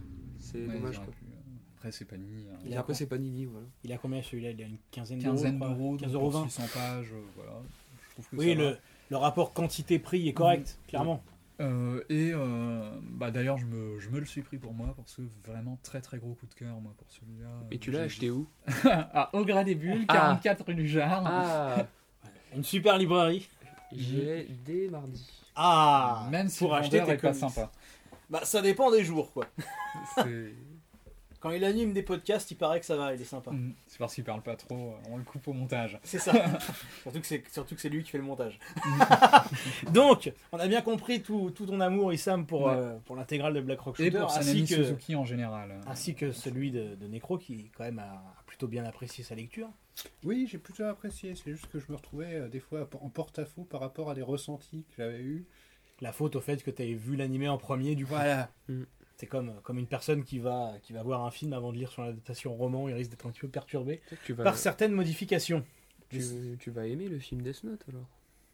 Non, quand tu le verras. Non, Non? Non, si tu verras, c'est une expérience. euh, je veux pas. Bon, tu vas garder la parole à l'auditeur des conneries, Oui. euh, Alex, parce qu'on va passer, on va Enfin, passer à la va- partie. Il va dire euh, des conneries quand même, mais euh, On passe Sûrement. plus 18. On va passer à la partie romance de Ah. cette émission et on va passer euh, sur euh, Pornographeur. Alors une lecture qu'on a tous lue. Déjà. Mm, Oui, Ouais. tout le monde l'a lu. Il oui. me semble qu'on a tous aussi plus ou moins apprécié. ouais. Oui, oui, oui. Eh ben tu peux y aller pour le résumé. Édité par. Donc c'est une romance de bonhomme, évidemment. Euh, éditée par euh, Anna Collection, que je connaissais pas. Euh, donc pornographeur, euh, l'œuvre de Maki Marukido. Je sais pas comment on prononce exactement. On a l'histoire d'un étudiant qui s'appelle Kuzumi, qui un jour euh, crée un accident à vélo C'est et euh, renverse un écrivain de romans érotiques qui s'appelle Kijima. Roman érotique entre de gros guillemets. Oui, hein. on dit érotique, mais c'est plus que érotique. pornographique, Voilà, hein. c'est beaucoup plus pornographique On qu'érotique. en a des bouts de ces romans. euh, Oui, c'est oui. Ouais, ouais. Oui, on se retrouve parfois dans le C'est manga. censé être suggéré, quoi. Normalement, C'est voilà. C'est voilà. Et euh, donc, euh, vu que euh, Kuzumi n'a pas d'assurance ou quelque chose comme ça, euh, en gros, il n'a pas les moyens de dédommager Kijima, il va se retrouver à devenir son assistant. Parce que, évidemment, suite à l'accident, lui, il a le bras dans un plâtre. Oui, c'est ça. C'est ouais, le bras gauche, quoi. bref, on s'en fout. Et donc on va suivre bah, cette, ce début de relation entre les deux personnages, qui va aboutir évidemment, vu qu'on est dans un yaoi, il y a une petite histoire d'amour. Mais qui n'aboutit pas forcément tout de suite. hein, Oui, qui n'aboutit pas tout de Au suite. début, tout est très suggéré. C'est surtout euh, l'étudiant qui, est, qui, est- qui commence à, à être attiré par l'auteur, à se surprendre lui-même justement, à être À fantasmer attiré, un peu. à fantasmer, C'est aussi beaucoup des fantasmes au début. Oui, parce qu'en plus, le fait d'être son étudiant, d'être dans cet environnement de d'érotisme, voire porno, pornographie, ça le, Ça ça le le, titille. ça le stimule. Ça le titille, comme on dit. Ça amuse d'ailleurs ce- cet auteur-là de voir que l'étudiant il est un peu perturbé par ça. Il le dit lui-même, hein, c'est la première fois qu'il voit une réaction euh, de quelqu'un qui lit ses romans. Oui, on ne dira pas quelle réaction pour ne pas gâcher la surprise. La réaction de surprise au début parce que euh, l'autre lui dit je suis auteur, viens m'assister, mais il Oui, il lui ne dit précise pas pas, quoi. ce qu'il écrit. oui, Donc il se retrouve euh, la découverte des premiers, euh, des premiers textes dictés. euh, Je trouve la scène super drôle. Super drôle, ouais. Il y a le mec qui est en train de lui dicter des trucs dégueulasses et le gars qui est mais qu'est-ce que je fais là quoi L'auteur, quand même, justement, qui à un moment pose une question au mec en disant Dis-moi, qu'est-ce que je trouve plus excitant comme mot, bite ou que Et voilà, on est dans, dans cette finesse-là au niveau du texte, euh, du texte érotique. On peut peut-être trouver des extraits pour donner. Ah, Ouais, je cherche. ça, Vas-y, je On va passer explicite sur iTunes comme ça. voilà, donc on a, euh, on a une histoire d'amour qui, qui mélange de l'humour et un peu de, de drame vers la fin. Ruriko glissa ses doigts dans son intimité humide de la salive de Mitsuhiko, puis ouvrit les jambes afin de s'offrir à son regard à la ligne. Voilà. Parce qu'à la ligne, c'est pas dans le texte. Non. Mitsuhiko, je t'en prie, prends-moi, pénètre-moi jusqu'au fond. Fermez les guillemets. Euh, Ruriko était en transe, éperdu de désir, une expression que Mitsuhiko n'avait encore jamais vue sur le visage de sa belle-mère. Ça. Voilà. Voilà, donc c'est le genre d'histoire que cet étudiant-là se retrouve à, À à écrire. transcrire et à écrire. Que dire? C'est un très bon manga, manga pardon. C'est un one shot, donc ça se lit assez rapidement. Pour le coup, ça suffit vraiment à lui-même. Se suffit vraiment à lui-même. Visuellement, c'est très chouette. Bon, les, les, les, les décors sont pas très très travaillés, mais ça, on se concentre surtout sur les personnages et les expressions. C'est ça sur Et leur ça, réaction. crée, et ça créait pas un manque Parce que la Oui. semaine dernière, on avait évoqué un autre yaoi. euh, La semaine dernière, le mois dernier. Le mois dernier, pardon. Une nouvelle chance euh, où il n'y avait pas de décor, mais où ça créait un manque, on avait une impression de vide. Là, c'est pas le cas. C'est Bah, parce que dans une dernière chance, tu cumulais l'absence de décor et le fait que les persos soient pas très bien dessinés par moment. Mm. Alors que là, au moins, les personnages le sont. Ils sont bien dessinés, leurs expressions sont bien, sont, sont claires. c'est très Voilà. élégant, je trouve aussi. Oui, Euh, c'est ça. C'est ça. Précision sur les personnages. Euh, le personnage, effectivement, de l'écrivain brun euh, qui est un peu coupé du monde et tout ça, j'avais j'avais- j'avais l'impression que j'allais tomber sur le fameux personnage froid, Mm. br- cassant et tout ça. Et non, on se rend compte qu'il est assez chaleureux. Je pense qu'effectivement, l'auteur a voulu absolument utiliser ce cliché, ce stéréotype-là, pour justement faire une brisure sur le personnage, pour qu'on s'attache à lui tout de suite. Oui, parce qu'au ça, c'est intéressant. au fil de l'histoire, finalement, on- il se découvre peu à peu. Oui, oui, oui. Mais voilà, c'est Il pas. casse un petit peu cette carapace. Et Mm. du coup, c'est pas un stéréotype comme on, l'a- comme on s'attendrait à le Clairement pas. voir quand Mm. on le voit la première fois. Tout le manga est structuré euh, comme ça sur des jeux de briser les stéréotypes. Bah, ne serait-ce que le concept de base, en fait. Euh, le- L'étudiant va commencer à fantasmer sur, euh, sur l'écrivain euh, au travers de ses écrits, Mm. et du coup, il va développer des fantasmes homosexuels, alors que les écrits, eux, sont complètement hétérosexuels, Oui. ce qui donne lieu à des scènes assez intéressantes, justement sur euh, le fait de briser certains, certains clichés liés à ce genre de texte. Et on arrive à des scènes plutôt belles, plutôt touchantes, euh, alors qu'elles naissent à partir de fantasmes sur des textes qui, eux, sont, euh, sont très crus, euh, limite dégueulasses. Oui, en fait, c'est ça, la- le, le- le parallèle, c'est que euh, autant tous les passages que l'autre lui dit qui sont très vulgaires Mhm. euh, sont vraiment pornographiques pour le coup, autant les scènes euh, de sexe ne le sont pas du tout. Mhm. Alors Elles qu'elles sont sont, pas vulgaires. explicites. Elles sont explicites, mais elles ne sont pas Mhm. vulgaires. J'avais très peur d'une chose, c'est que sur l'écrivain, qu'on nous présente euh, un passé, sais, douloureux, il a Mm. une expérience, etc. Non, en fait, pas du tout. Ça aussi, je trouve ça très intéressant, justement, euh, quand on a plus d'explications sur le Oui. pourquoi de sa personnalité. Je trouve ça assez bien trouvé. Voilà, c'est pas, c'est pas lourd. Voilà, on sent que c'est plus écrit pour des adultes que pour euh, des jeunes avec euh, tous les clichés du shonen, Mm. Mm. mais que ça sait en jouer quand même. Et pour le coup, c'est pas du, c'est pas du yaoi, du yaoi- ce n'est pas du yaoi écrit pour de la midinette qui serait euh, à la recherche de scènes sexuelles entre hommes. Mhm. Là, il y a vraiment une vraie histoire avec de vrais personnages très bien développés. Il n'y a pas de scène de sexe gratuite ni rien du tout. Oui, et puis même, hein, les- C'est pas exagéré. et puis même, elle passe Ouais, vraiment sont- au elles second sont plan. Carrément inclus dans l'histoire, finalement. C'est- Oui, oui. pas- on veut pas du tout les enlever, là. pour Elles sont incluses dedans, et puis euh, c'est du second plan limite quoi. Elles y seraient pas en fait, l'histoire serait la même. D'ailleurs, j'ai une grande question. Si jamais il y en a qui peuvent répondre en commentaire à ça plus tard, ce serait bien. Est-ce qu'il y a des hommes gays qui lisent du yaoi? Alors, qu'il doit y en avoir. Parce Euh, que c'est je surtout des filles que j'ai vu dire ça. et- Bon, il doit y en avoir. J'ai oui. euh, un ami euh, gay, alors qui n'est pas lecteur de manga d'habitude, hein, ça devait être le premier manga qu'il lisait de sa vie, euh, mais qu'il a bouquiné quand je l'avais chez moi et qui a adoré. Ah ouais. D'accord. Parce que c'est vrai que c'est beaucoup les filles. hein. Beaucoup les filles qui en écrivent et qui en lisent. Mais c'est lié à un fantasme féminin. c'est comme le porno lesbien. Pas, Oui, c'est pas les qui est lesbiennes majoritairement vu par le des porno hommes. lesbien, Ah c'est oui, les oui, mecs. oui. D'ailleurs, Ça marche dans les du sens. coup, ont du mal des fois à comprendre la différence entre lesbienne et bi. Euh, Ça, c'est encore un autre débat. Oui, non, on va pas entrer là-dedans parce que je Ils comprennent pas que des fois, faut pas. Non, c'est pas grave. Tu peux pas. C'est ça. Donc, euh, pornographeur euh, à conseiller pour ceux que ça intéresse. Mhm. Alors, autre qualité au niveau du dessin, j'ai trouvé qu'il arrivait à avoir une mise en scène euh, assez variée, des angles, de, enfin des cadres assez diversifiés, alors que la majorité se passe dans une seule pièce, Ouais. la- le salon de l'écrivain, Oui, c'est très huis clos quand et avec quelque chose de très statique en plus, vu que c'est les deux à une table, un qui dicte, l'autre qui écrit, donc il y a très peu de mouvement dans une bonne partie du manga, et pourtant ça arrive à créer euh, une vraie sensation de diversité au niveau de la mise en Mm. scène. Et je pense pas que c'était si simple que ça. Bah, en plus, selon les paroles, euh, vraiment selon euh, l'avancée d'une case à l'autre, on a plongé contre plongé. euh, D'un seul coup, on va passer d'un autre plan, d'un recul. Il y a vraiment tout un tas de trucs qui font que même si le mec est statique, ça bouge. Mm. C'est- Mm. Ça, c'est bien. Oui, ça a été Mais je pense que c'est euh, voilà, je pense que c'est vraiment. D'ailleurs, je crois que c'est une façon de briser les codes aussi au niveau des codes même du cinéma qu'on retrouve en temps normal.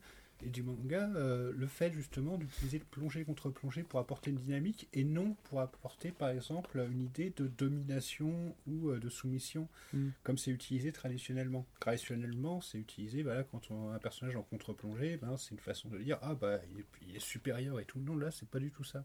Donc euh, je le conseille, je sais pas où. Ah bah, Ouais. t'es pas le seul à le conseiller. Je pense qu'on C'est- conseille de cette Ouais, table. oui. C'est très beau, c'est très drôle, c'est plutôt fin. Mm. Voilà. C'est ça. Donc, À euh, conseiller, à lire. Mm. Anna Collection. Et beau travail éditorial d'Anna Collection. Oui. Euh, J'ai même pas regardé si. euh, Non. Bon bah là, non. Très souvent, à chaque fois, les, les couvertures et tout sont magnifiques euh, chez cet éditeur-là. Mm. J'ai j'ai lancé une j'ai lancé une mode là, c'est- on va regarder à chaque fois sous les toujours- jaquettes. Ah mais faut toujours regarder de toute façon. Je dessus, peux pas ouvrir la jaquette de mon comics.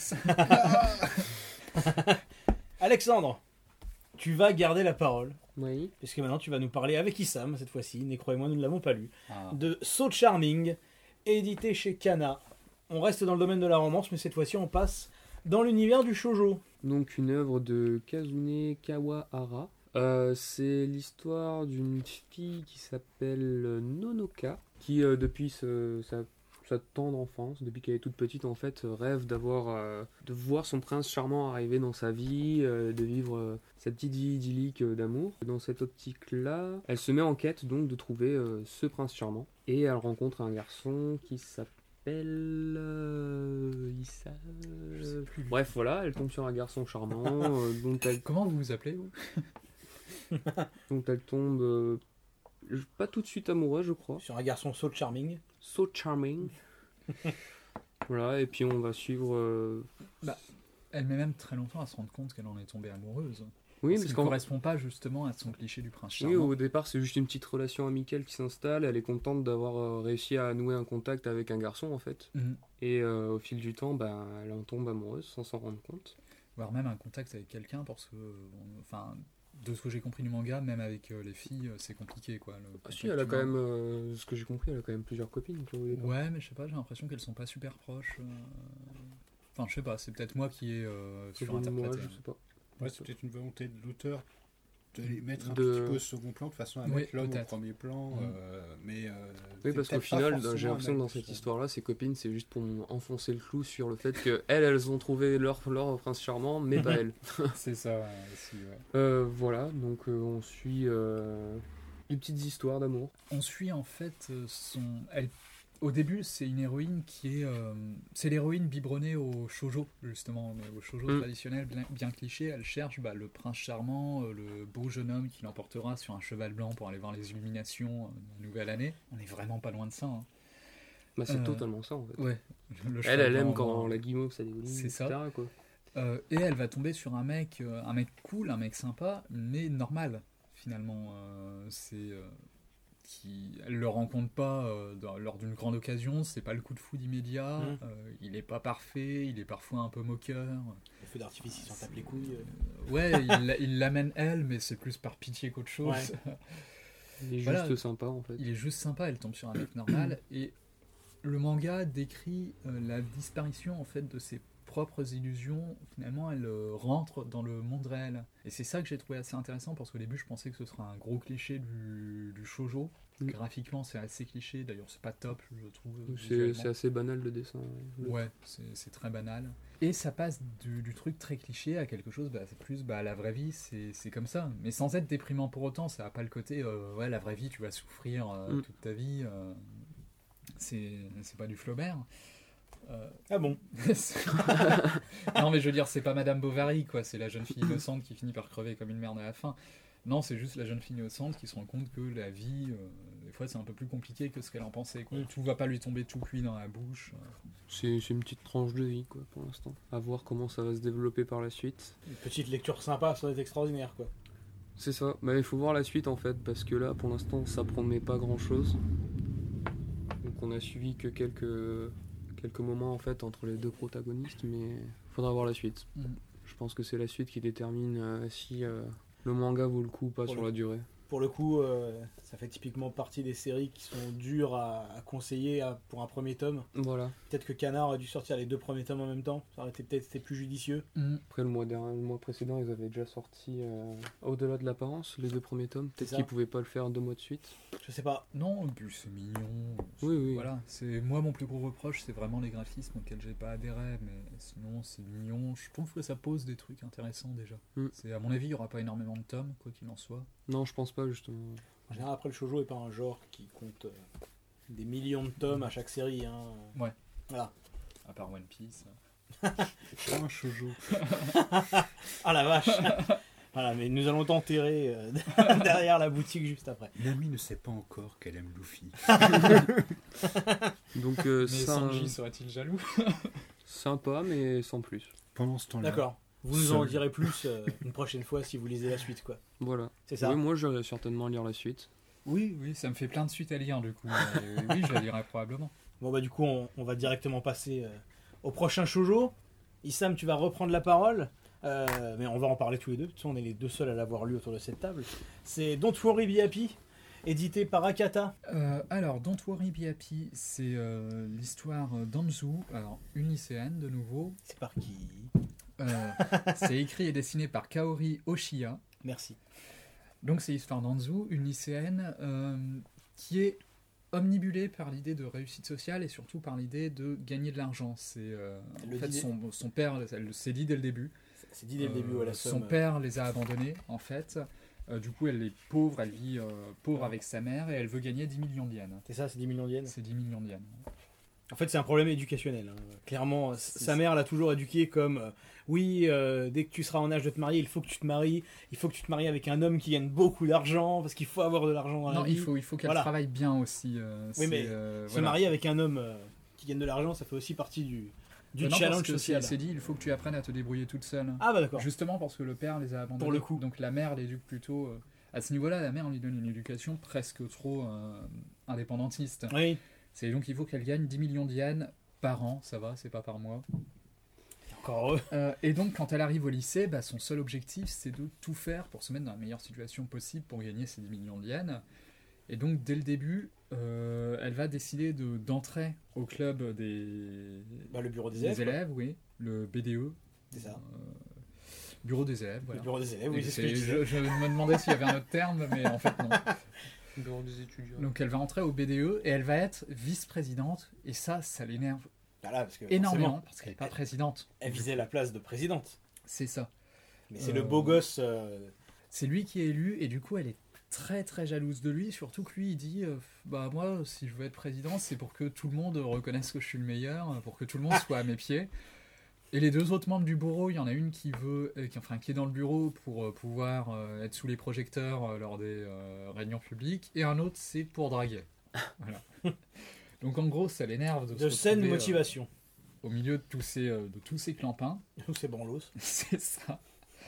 Et le manga décrit son opposition avec le, le président, mais une opposition qui va vite virer à une sorte de relation euh, amour-haine, parce qu'ils vont se rendre compte qu'ils sont assez proches sur certains points, euh, sur leurs ambitions sociales. Et en fait, lui, qui apparaît un peu comme un connard au début, Mm. euh, le genre connard manipulateur qui veut être supérieur à tout le monde, finalement, on va se rendre compte qu'il est pas si méchant que ça, qu'il va s'attacher, qu'il va faire des bonnes actions, mais sans le dire, parce que ça l'énerve quand on lui dit qu'il fait une bonne action, en fait. Il veut pas, il veut pas reconnaître qu'il peut être sympathique et qu'il peut s'attacher aux gens. Il travaille son image de connard. euh, C'est ça. Et elle, elle travaille son image, il faut bien le dire, de connasse ambitieuse euh, aussi. Alors qu'elle aussi, elle commence à s'attacher petit à petit, euh, à se faire des amis sans le vouloir. Donc du coup, moi j'ai vraiment bien aimé. Euh, graphiquement, c'est assez Très, très beau. basique. Alors, C'est très classique, mais c'est beau. j'ai Ouais. eu du mal au début, parce que euh, sur les deux premiers chapitres, le rythme est totalement pété. Clairement, je me suis fait chier sur les premiers chapitres. Ah, pas moi. Ah, le rythme, est, enfin, j'ai trouvé ça super lent. J'ai trouvé ça lent à démarrer, mais pas au point de me faire chier. Ah, vraiment, euh, pour moi, ça démarre au, au troisième chapitre. Mm. Les premières histoires sont, sont inintéressantes pour moi. C'est très classique et ça, ouais, ça, ça démarre au chapitre 3 quand elle commence à se rendre compte euh, qu'elle a des petits sentiments pour lui, quoi. Mm. Par contre, je te rejoins, graphiquement, c'est très très beau. C'est ouais, ben alors c'est rigolo parce que les personnages ont des designs très classiques, mais je trouve que c'est leurs expressions faciales Mhm. qui des fois sont assez euh, assez originales et, qui les rend ouais, beaux et, et attachants. Ils sont attachants par leurs expressions faciales, c'est assez bizarre. Clairement, j'irai la suite parce que ça pose des thèmes, euh, des thèmes qui m'intéressent. euh, et je m'y suis intéressé tout simplement, je me suis attaché à cette petite histoire. Je pense pas qu'il y aura une foule de tomes non plus. Et est-ce que ça tend à changer le caractère des personnages ou on va garder ce côté connasse et Oh non, je pense euh, que ça, ça va évoluer. Déjà à la fin Déjà, du oui, ça 1, évolue. bien. Hein. Déjà, ça commence à, à pencher vers l'autre côté de la balance. Quoi, donc, euh. Mais en fait, dès le début, on a l'impression que c'est pas une... que elle, c'est pas une connasse, c'est lui pas un connard, mais que c'est vraiment une image qu'ils entretiennent pour des raisons qu'on. Enfin, dans son cas, on sait que c'est parce qu'elle a son objectif et qu'elle dit je veux pas m'attacher aux gens, Voilà. je veux juste gagner du pognon. Lui, on sait pas trop. Lui, on sait pas encore pourquoi, mais j'imagine que c'est un des trucs qui sera creusé par la suite. Ouais, personnage assez bien travaillé à ce niveau-là. Hein, Je lirai probablement la suite sans que ça soit euh, la folie pour moi. Quoi. Oui, c'est pas le manga du siècle, mais voilà, c'est bien. Par contre, il y a un moment, je suis tombé sur une image de film d'horreur. J'ai pris une page au hasard quand j'ai voulu voir à quoi ça ressemblait. Je vois, euh, voilà, Shoujo Feel Good. J'ouvre, je tombe là-dessus. Je me dis, oh là. C'était Ah, un mais per- t'es tombé sur la scène où ils se font des défis en fait euh, Voilà. euh, dans le lycée euh, le soir ils doivent traverser un couloir désert euh, dans la nuit après s'être raconté des histoires de fantômes Voilà. en fait la scène est très drôle Et du coup, je suis tombé sur la gueule du fantôme. Ah putain, c'est quoi ça C'est feel good. Ah, c'est Feel Good. Hein. Comme le tombeau des Lucioles c'est feel good Ah, mais, ça, mais ça, tout le monde le sait. ah, si vous allez un peu mal, regardez-le, vous irez mieux. Non, non, faites pas ça. Ça remonte le Bon, moral. regardez-le quand vous allez un peu mal parce que de toute façon euh, perdu pour perdu euh, Au moins, vous verrez un beau film avant de vous trancher le, mains. le regardez pas quand vous allez bien sinon ça va vous ruiner un bon film à voir avant de mourir. bon, on va conclure euh, cette partie shoujo avec le dernier de la sélection. Et là, c'est euh, toujours Issam et moi qui allons vous en parler. C'est My Brother, édité par Pika et écrit et dessiné par Rise Shimba. C'est une petite série, vu que ça fait que deux tomes. Pika a sorti euh, les, les deux tomes en même temps. Je les passe euh, à mes camarades qui ne les ont pas lus. On suit une petite nana qui est euh, folle amoureuse d'un de ses camarades de classe, qui a une relation très camarade en fait avec, Mhm. avec ce dernier, puisqu'ils en sont vraiment à faire des blagues typiques de mecs entre eux. Ils s'appellent mon pote entre eux, euh, voilà, c'est rien n'est vraiment au sérieux. Mais forcément, dans le fond, elle l'aime. Dans le fond, il l'aime. Ça va très très vite puisque dès la fin du premier chapitre, bah, ils sortent ensemble. Au moins, on tourne pas autour du pot. Ouais. Et l'élément perturbateur arrive juste après, puisque son frère, qui lui passait euh, de longues années d'études à l'étranger, revient. Problème pour elle, son frère est bisexuel. Et euh, il est plutôt beau gosse. Il aime beaucoup euh, dragouiller un petit peu tout ce qui bouge à droite à gauche. Pour la taquiner un petit peu, c'est surtout ça au début, c'est vraiment plus pour la taquiner. Il va commencer à draguer euh, bah, le mec de sa sœur, pour au final se rendre compte que ah, il est peut-être pas si mal que ça en fait ce garçon là. et il a une sorte d'aura aussi le frère c'est-à-dire, Ah, mais euh, tout le monde l'aime. tous ceux qu'il rencontre euh, vont tout de suite l'adorer C'est ça, tout le monde l'aime, le frère.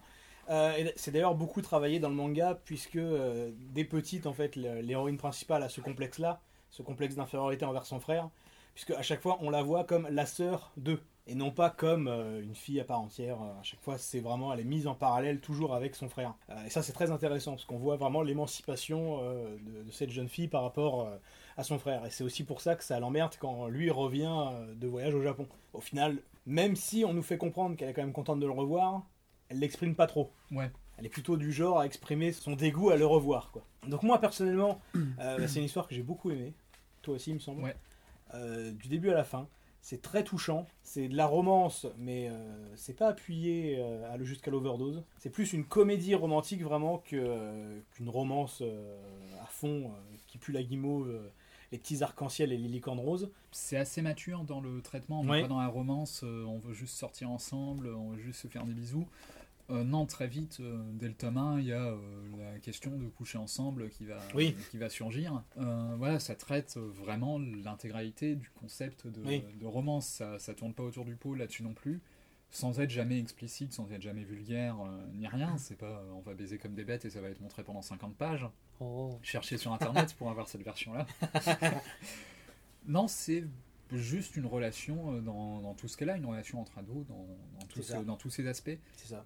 Personnage plutôt euh, finement traité. Ouais, très attachant. Ouais. Euh, c'est vrai que le, euh, donc le fameux grand frère qui est bisexuel, sa bisexualité en fait est montrée de manière vraiment très naturelle. Ouais. À aucun moment c'est montré comme, euh, bah, typiquement comme des fois on peut le voir au Japon, c'est, ça pourrait ne pas être pris au sérieux ou être pris à la rigolade. C'est en général l'homosexualité, la bisexualité, ils ont un petit peu du mal avec ça. Mm. Très souvent ils aiment bien s'en moquer, alors que là c'est, bah non en fait c'est normal. Bah, bah, il est bisexuel, bah oui, alors. On s'en fout, c'est normal, basta. Tu m'as refait penser au personnage de Hard Gay. Et voilà, où typiquement Hard Gay, bah, c'est moqué quoi. Et, euh, et d'ailleurs, c'est aussi, on va revenir à Pornographeur un, un petit peu euh, vite fait. Parce que dans Pornographeur, quand, euh, quand le personnage principal fantasme des trucs homosexuels alors que tous les récits qu'on lui fait sont des récits hétérosexuels, en fait, à aucun moment il y a une remise en question du personnage, genre ah mais en fait je suis homosexuel. Il n'y a pas de remise en question. En fait, Oui. Avoir des euh, fantasmes homosexuels, c'est normal, c'est tout à fait bah, Ça naturel. participait justement au côté on brise les tabous, c'est euh, ça. Des, enfin, des trucs censés euh, provoquer des fantasmes hétéros provoquent des fantasmes homo et effectivement c'est jamais euh, enfin il se pose la question peut-être un peu mais pas pendant trois plombs il va pas se prendre la tête entre C'est les pas mis en comme avant. si c'était un drame Et pour le coup, c'est pareil dans My Brother, la bisexualité du frère n'est pas du tout mis en avant euh, et euh, montrée euh, et pointée du doigt. ça dérange pas les autres persos Non, il y a juste euh, bah, le, le petit copain de, de, de la petite sœur qui, quand, quand il apprend que le frère est bisexuel, fait Ah, tiens. enfin elle Ah, mais ça, c'est peut-être pour ça qu'en fait Enfin, il a pas de me tourner autour. elle, ça l'a fait chier mais dans, ça l'a Oui. fait chier dans la mesure où du coup euh, bah, son frère drague son petit ami Bah voilà, Mais c'est ça. C'est- C'est juste pour ça c'est que ça la l'emmerde. bisexualité en elle-même qui la gêne Mais euh, donc vraiment une lecture euh, à recommander. On en parlait la dernière fois entre les différences entre le shojo et le josei qu'on n'a pas en France. On est vraiment plus sur du josei pour le coup. Ouais. On est vraiment plus sur une histoire mature pour adultes que pour, euh, que pour, une que pour des adolescents. Visuellement, c'est très très beau. ouais très beau très épuré Ouais. Bah ça, le côté épuré, c'est quand même assez typique euh, du genre shojo ouais c'est pas fou Pourquoi tu dis que c'est plus pour les adultes que les adolescents? Pour le sujet. Le sujet et puis le fait que la- le personnage principal, enfin les personnages principaux cherchent à coucher directement. Hmm. Tu vois? Dans des gags comme ça, c'est pas grand chose, mais. Qu'est-ce que tu lui montres? Euh, quand elle, euh, On est en podcast, donc les gens ne voient pas. Euh, gag lié à une capote. euh, Ah oui, voilà. c'est- pas vulgaire, c'est pas Ah, sur chose, comment, mais- comment sortir la capote euh, en étant sexy. c'est Ouais, c'est ça.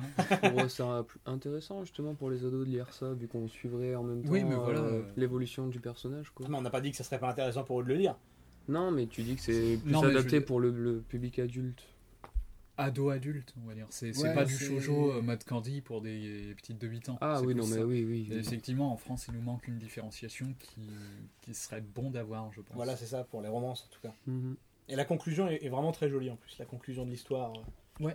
J'ai vu la page, je trouve ça un peu triste, mais j'ai pas lu donc euh, peut-être que c'est. Quelle page, montre-moi. Bah la dernière, la fin quoi. Oui, bah la, oui, la fin peut être un petit peu triste si La tu fin veux. est un la peu fin du- triste, oui. C'est la fin du chapitre bonus, du coup, que vu. Oui, c'est ça. Ouais. Non, ça c'est autre chose alors du coup. Ah, c'est autre C'est un chose. chapitre bonus et qui est très cool aussi. Oui, mais qui n'est- qui n'a rien à voir Oui, ça se euh, passe plus a- tard, avec euh, l'histoire en fait. euh, en- elle-même. Voilà, L'histoire se termine là vraiment. Mm. Ça se passe plus tôt en réalité. euh, Et voilà, en fait c'est c'est une préquelle. Bah non, c'était marqué euh, 10 ans plus tard. C'est la fin du chapitre bonus se passe dix ans plus tard. Mais Ah oui, le voilà, mais du pas le chapitre début. bonus se passe beaucoup plus Ah tard. non, moi je pense, je parle de la fin, oui. Oui, mais voilà. Oui, Parce oui. que tu, forcément, en lisant Oui, que je, la l'ai, dernière je- ne l'ai pas lu, c'est pour ça. C'est dis- compliqué. Oh là là Je dis juste, je viens de voir la page, je trouvais ça un peu triste. Et là, il remonte dans le temps avec une DeLorean. Vite parti Il faut que tu couches avec ta mère non, je. Et là, on retrouve Harry Potter mal maquillé, qui a un enfant alors qu'il est trop jeune. qui Et le l'emmène à Terminator Poudlard. arrive. euh, Marquis papa C'est bon, on a fait toute la référence possible. et le Terminator arrive là, Sarah Connor. Bon, t'as combien dans ton portefeuille? Comme ça, tu viens Non, la c'est à côté. tu le prends. non, vraiment, une lecture euh, que Issa Momo recommande euh, vraiment à fond. Ouais, ouais, c'est alors vraiment très surpris. Une très bonne lecture euh, en deux ça. tomes, Mm. avec une bonne histoire qui se suffit largement à elle-même. C'est très beau, que ce soit visuellement ou dans, euh, ou dans le récit en lui-même. Mm. Euh, My Brother, chez Pika, c'est c'est de la recommandation à 100%. Moi, c'est l'une de mes meilleures lectures euh, pour le coup du mois. On va quitter un petit peu la romance, on va retourner dans les trucs euh, un, petit peu plus, euh, un petit peu plus action. Euh, Alex va reprendre la parole avec Miminis, Méménis. Méminis, Méménis. bah, une série également en deux tomes, Méméménis. chez Doki Doki, Ouais, mais qui elle par contre a quand même mérité d'avoir plus de tomes.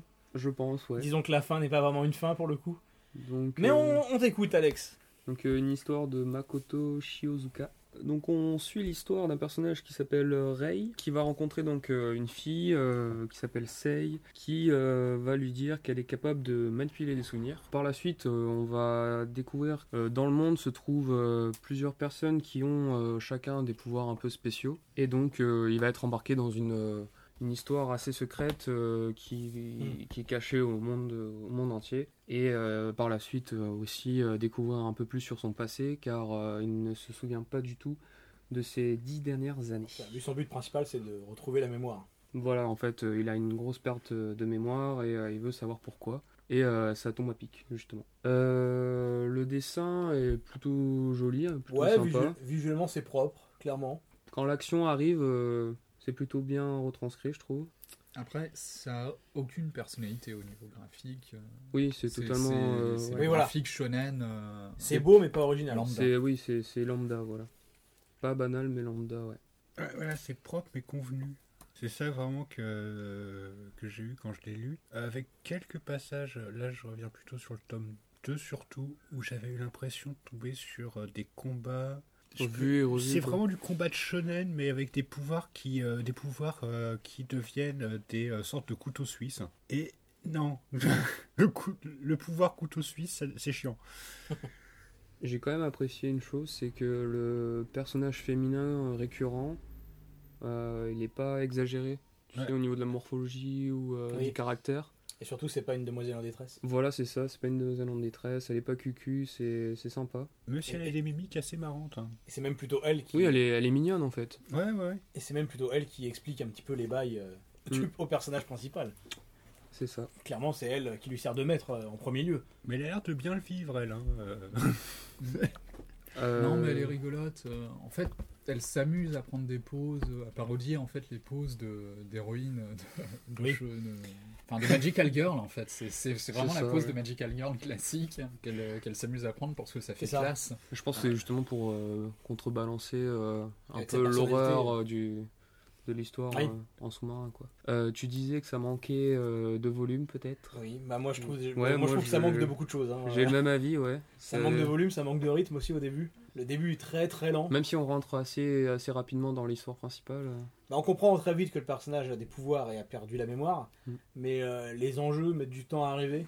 Et euh, la présentation euh, de la fameuse organisation secrète, c'est blablabli, blablabla, bah, ça arrive au second tome, je crois. C'est quand Au même, début du second tome. voilà, ouais. c'est quand même très long.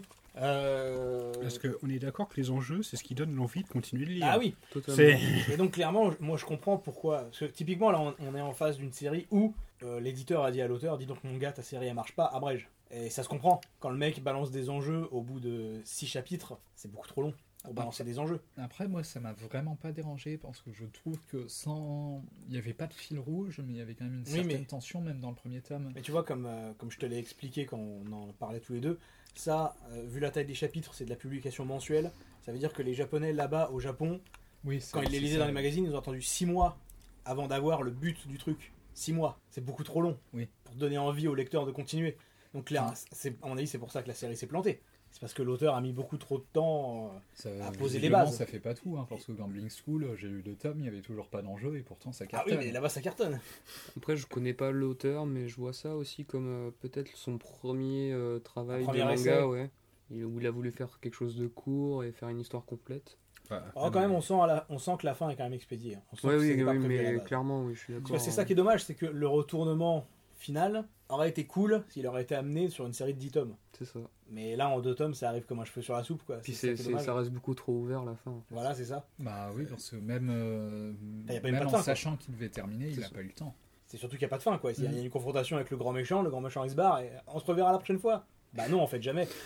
Euh, si jamais, effectivement, c'est une première œuvre, bah, il est bon de rappeler que même, par exemple, Akira Toriyama s'est cassé la gueule trois fois au niveau du Shonen Jump avant de sortir Dragon Ball. D'ailleurs, même euh, son avant-dernier, enfin son dernier plantage avant Dragon Ball, c'était finalement ce qui était une ébauche de Dragon Ball. Il s'est complètement inspiré de ce qu'il avait fait comme travaux avant pour dire bon, souci, voilà, ça a servi de brouillon. Et euh, bah, voilà, on sait ce que ça a donné maintenant. Peut-être que l'auteur après peut effectivement s'il réussit à combler, à combler cette lenteur-là dans les autres, euh, dans ses autres œuvres, peut-être qu'il y a moyen de faire quelque chose de vraiment Ouais. cool. Parce que l'idée de base est quand même sympa, euh, genre de, de- je sais pas euh, comment on appelle ça, des molécules, un truc du genre qui se baladent Ouais. dans l'atmosphère et confèrent des pouvoirs euh, un peu au hasard, euh, Et aux gens qui en sont, euh, qui peuvent. euh, qui sont réceptifs. qui sont ouais. réceptifs à ces molécules. ça fait épisode pilote d'animé quand on lit le tout. Mm. On a l'impression qu'on vient de se taper un épisode pilote et t'as pas la suite. C'est Ça, ça. bah, bah, pff, voilà. c'est bon. Eh oui, hein, ce serait bien peut-être. Non. Bah non, ce sera pas. Cool. Et du coup, euh, tu vois, c'est difficile de, de dire, de conseiller ça aux gens, quoi. On Ouais, peut pas conseiller un truc qui n'a pas de fin. ouais, on peut pas vraiment le conseiller. ouais. Ah, le début est long, il n'y a pas de fin. Voilà. Mais il y, a une- il y a une héroïne mignonne. Donc, bon. Une série qu'on qu'on conseille pas vraiment, mais qu'on déconseille pas non plus, mais. Pas s'attendre à une histoire complète. Et si on laissait euh, mes minis derrière nous et Ouais. qu'on- et qu'on passait, et qu'on retournait dans l'univers comics, dans l'univers Marvel, avec une lecture qu'on a tous euh, lue pour le coup. C'est Necro, j'allais dire son vrai prénom, attention, j'allais dévoiler l'identité secrète. C'est Necro qui va nous en parler. C'est Jessica Jones. C'est Bruce. Wayne, son vrai nom, c'est ça? Non, c'est Clark Kent. Ah. Bruce Wayne, il est à côté. Donc on l'a tous lu? On a tous lu, oui, Jessica Jones. On a tous lu, on a tous plutôt aimé aussi. Oui. Donc édité par Panini et scénarisé Alors, par. Panini, Oui. Euh, là. Alors, donc, c'est Brian Michael Bendis et Michael Gados qui nous ont fait. Donc, alors, Jessica Jones. Alors, renseignez-vous sur le personnage avant d'attaquer ce, ce comics-là parce que ça commence déjà dans le vif du sujet. C'est-à-dire qu'en gros, elle a déjà vécu sa vie. Si jamais vous avez regardé euh, un peu la série, ben, euh, en fait, ça se passe euh, à un état bien avancé. Ça se passe même av- après la série, je dirais. bah, Ça se passe largement après, parce que ça, ça tient compte des événements de Secret Wars, donc... euh, Par contre, pour ceux qui effectivement ont suivi en comics euh, ce qui s'est passé, ben voilà, qu'en fait pour moi c'est un mauvais numéro 1. Mm. Un tome, voilà, Jessica Jones, tome 1, et c'est pas marqué telle aventure de Jessica Jones, tome 1. Non, c'est Jessica Jones, tome 1. Il n'y a pas d'entrée en matière. C'est que- c'est parce que c'est la nouvelle série de Jessica Jones, quoi. Oui, oui, oui. L'univers des comics qui veut ça. Mais bon, je veux dire, euh, bon alors, sinon le personnage Jessica Jones, qui est une femme qui a des pouvoirs, euh, je veux dire, elle saute super haut, donnant l'impression même de voler. Euh, elle est, elle, elle régénère assez vite. Elle tape super fort. Elle est assez résistante. Et donc, c'est- et elle fait des enquêtes et elle est souvent bourrée. le soir, elle se met pompette euh, parce que bon, bah, c'est une bonne façon de dormir pour elle. Et elle est habituée à son meilleur ami Jack Daniels. Et sinon, elle jure comme un chartier quand elle s'y met. euh, c'est euh, c'est une garçonne. Et cette femme-là, eh ben, il lui arrive que des merdes. Et il lui arrive beaucoup de merdes parce que là, on commence, elle est déjà en tôle. Elle sort de tôle. Et peu après être rentrée chez elle dans son cabinet, elle se fait agresser par une femme qui demande où est l'enfant. Alors là, on se retrouve effectivement à se demander déjà quel enfant, de quoi. ce, tr- ce truc nous perd un peu. Et euh, au, fur et à mesure, on comprend qu'effectivement, euh, Jessica Jones a eu un enfant avec un autre personnage euh, qui s'appelle Luke Cage, qui a aussi a des pouvoirs de régénération et de force. Personnage qui a aussi ses propres séries, ses propres, Comics. ses propres comics. Et que l'enfant, effectivement, est potentiellement une bombe à retardement. hein. Et elle va euh, se retrouver, tout en suivant une enquête pour quelqu'un, elle va se retrouver à avoir encore des emmerdes qui vont tomber sur la gueule, notamment Luke Cage qui va arriver, qui va défoncer sa voiture pour lui demander justement où est l'enfant aussi. Elle, elle qui va dire qu'il est en sécurité, puis après elle va se faire attaquer par euh, un mec. euh, bah, elle Et on dit des résumés d'Alex. en fait, elle se fait attaquer par toute la planète, cette femme-là. Je vais pas tout dire, mais au final, voilà, Non, elle a, pas le but non plus. elle a des plans. Il y a une logique à ce qu'elle fait, à ce qu'elle a fait, et pourquoi, mais elle endure. Elle s'en prend plein la gueule dedans, c'est vraiment terrible. Euh, sinon, les ambiances sont vraiment sympathiques, bien que je reproche des fois des images assez statiques ou des proportions qui sont un tout petit peu brouillonnes, notamment au niveau des visages. Euh, je sais pas si euh, toi tu l'avais, on l'a tous lu? Ouais, tous lu ici. Je sais pas si vous avez ressenti ça aussi. Des Ça fois. m'a pas bon, choqué. c'est le style de Gaidos, de toute façon. Ouais, voilà, c'est ça. Mais euh, sinon, bah, dedans du personnage, on en a plein. On en a plein. On a un personnage qui s'appelle La Tâche, par exemple, qui est capable de créer des sortes de portails dimensionnels façon Acme, et donc qui est capable, par exemple, de faire sortir son bras de- du vide, C'est un vieux personnage de l'univers Marvel. Oui. Depuis très très longtemps. qui est super kitsch. Qui est super kitsch. Euh, on a euh, aussi, euh, alors j'ai un doute, Captain Marvel Captain Marvel. Captain Mar- Carol Captain Danvers. Marvel. Ah, on a Iron Fist, euh, on a, oui, on a vraiment tous les personnages du moment. Bah, c'est le, surtout le lore de Jessica Jones. Quoi. Ouais, voilà, c'est Oui, ça. oui, oui, mais il y a- une série, euh, la série Les Defend- euh, Defenders. Euh, voilà, on retrouve globalement cet univers-là, c'est-à-dire tout existe. hein. Dedans, on, a- on apprend par exemple, on- ça parle d'Hydra à un moment, enfin tout l'univers Marvel existe. Mais euh, ouais, c'est vraiment une enquête pénible, on va dire. Une enquête pénible euh, qui, est, euh, qui est cachée dans une autre enquête. Sinon, j'ai, j'ai pas super accroché. Euh, entre nous, j'ai pas super accroché, notamment parce qu'il y a beaucoup de personnages que je ne connaissais pas. Mhm. Et j'ai l'impression que pour certains, c'est presque un prérequis de les connaître. Alors là-dessus, je suis pas d'accord. Euh, Voilà. Parce que Moi, vu que je les euh, connais, je vais suis dans la même dire. situation en fait que, que toi, c'est-à-dire Jessica Jones et euh, les personnages qui tournent autour. Euh, j'ai jamais rien lu euh, sur eux, j'ai pas regardé les séries euh, Netflix. Donc, pareil, Jessica Jones, je sais va- vaguement qu'elle existait, mais j'en savais rien d'autre. Pareil pour Luke Cage euh, et compagnie. Au passage, le super jeu de mots du titre du, du bouquin, c'est Jessica Jones sans Cage. Elle sort Ouais. de prison au début. Ah ah. Voilà. Mais Justement, au début, j'ai été complètement paumé euh, pendant euh, les deux premiers chapitres. Je me suis dit, mais je vais rien comprendre, il n'y a rien qui m'est expliqué. Il y a plein d'éléments qui me sont balancés comme ça, qui demanderaient des prérequis, justement. J'avais la même opinion que toi au début, donc j'ai eu du mal à rentrer dedans. Mais en fait, après, à partir des chapitres 3, 4 et compagnie, il y a des petits flashbacks qui commencent à nous expliquer certaines choses. Mais pourquoi elle Par exemple, l'enfant, euh, pourquoi elle était là au début L'enfant euh, qui, est ca- qui est caché, on comprend assez vite que c'est un enfant qu'elle aurait eu avec, euh, avec Cage. Au, au début, je me disais, bah, c'est un truc d'un ancien manga, euh, d'un ancien comics, pardon. Pas trop, non. Et, euh, et du coup, euh, je peux pas comprendre si je l'ai pas lu, mais en fait, non, ça, ça apparaît dans aucun autre comics, euh, d'après ce que tu m'avais dit. De quoi? Cette histoire d'enfant avec. euh, Ah bah si, si, ils ont un enfant, mais c'est tout. C'est pas. il Y a... Ouais, c'est tout ce qu'il y a autour n'est pas plus Voilà, que ça. ça. dans d'autres Là, on voit l'accouchement et tout ça. C'est euh, là, voilà. En fait, je pense que le tome peut se lire indépendamment. C'est juste qu'il est construit entièrement comme une enquête policière. Et c'est pas juste l'enquête policière que mène Jessica Jones, c'est-à-dire même sa vie, même la situation dans laquelle elle est, c'est une enquête policière dans l'écriture. Et vu que ça se passe Et dans donc un on univers, comprend euh, peu à peu, on réunit peu à peu nous-mêmes les pièces du puzzle. Et vu que ça se passe dans un univers déjà coexistant avec plein de personnages, tu peux penser être perdu. Ouais. Parce que c'est un univers euh, lié à plein d'autres séries. Mais en réalité, je trouve que ce qui, nous, ce qui est nécessaire à la compréhension nous est expliqué. Alors, il y a probablement des détails sur l'univers étendu qui nous échappent autour d'Hydra, autour de Secret Wars, mais j'ai vraiment pas trouvé ça indispensable. Oui, et au final, quand j'ai fini le tome, je me suis dit, bah oui, ça tient debout, c'est Voilà. cohérent, j'ai pas de questions majeures. Par contre, oui, euh, les seuls trucs qui ont pu te perturber vraiment et qui nécessitent une lecture en, en amont de l'univers Marvel, c'est tout ce qui parle de Secret Wars. Et des univers parallèles euh, sur la fin. Ouais, Là, encore, par contre, oui, tu peux être que- perturbé. Vu que Jessica Jones elle-même est dans perdue. une position où elle en sait rien, Ouais, bah finalement, ça m'a presque mis euh, dans, la même, euh, dans le même état que le personnage principal. C'est-à-dire, il s'est passé un truc, mais je ne sais pas quoi. Euh, c'est finalement, c'est presque bénéfique. En tout cas, ça plaira beaucoup à ceux qui, sans doute, qui connaissent justement l'univers euh, autour, les personnages autour, parce que du coup, ils vont en avoir quelques-uns. bah, moi, Alex et moi, on a tous les deux beaucoup aimé. Ouais, Jessica ouais, Jones. ça va, j'avais bien aimé. Il y a toujours cette même intrigue avec euh, leur enfant qui avait été, déjà été développé dans le run de Bendis sur euh, les Ouais. New Avengers.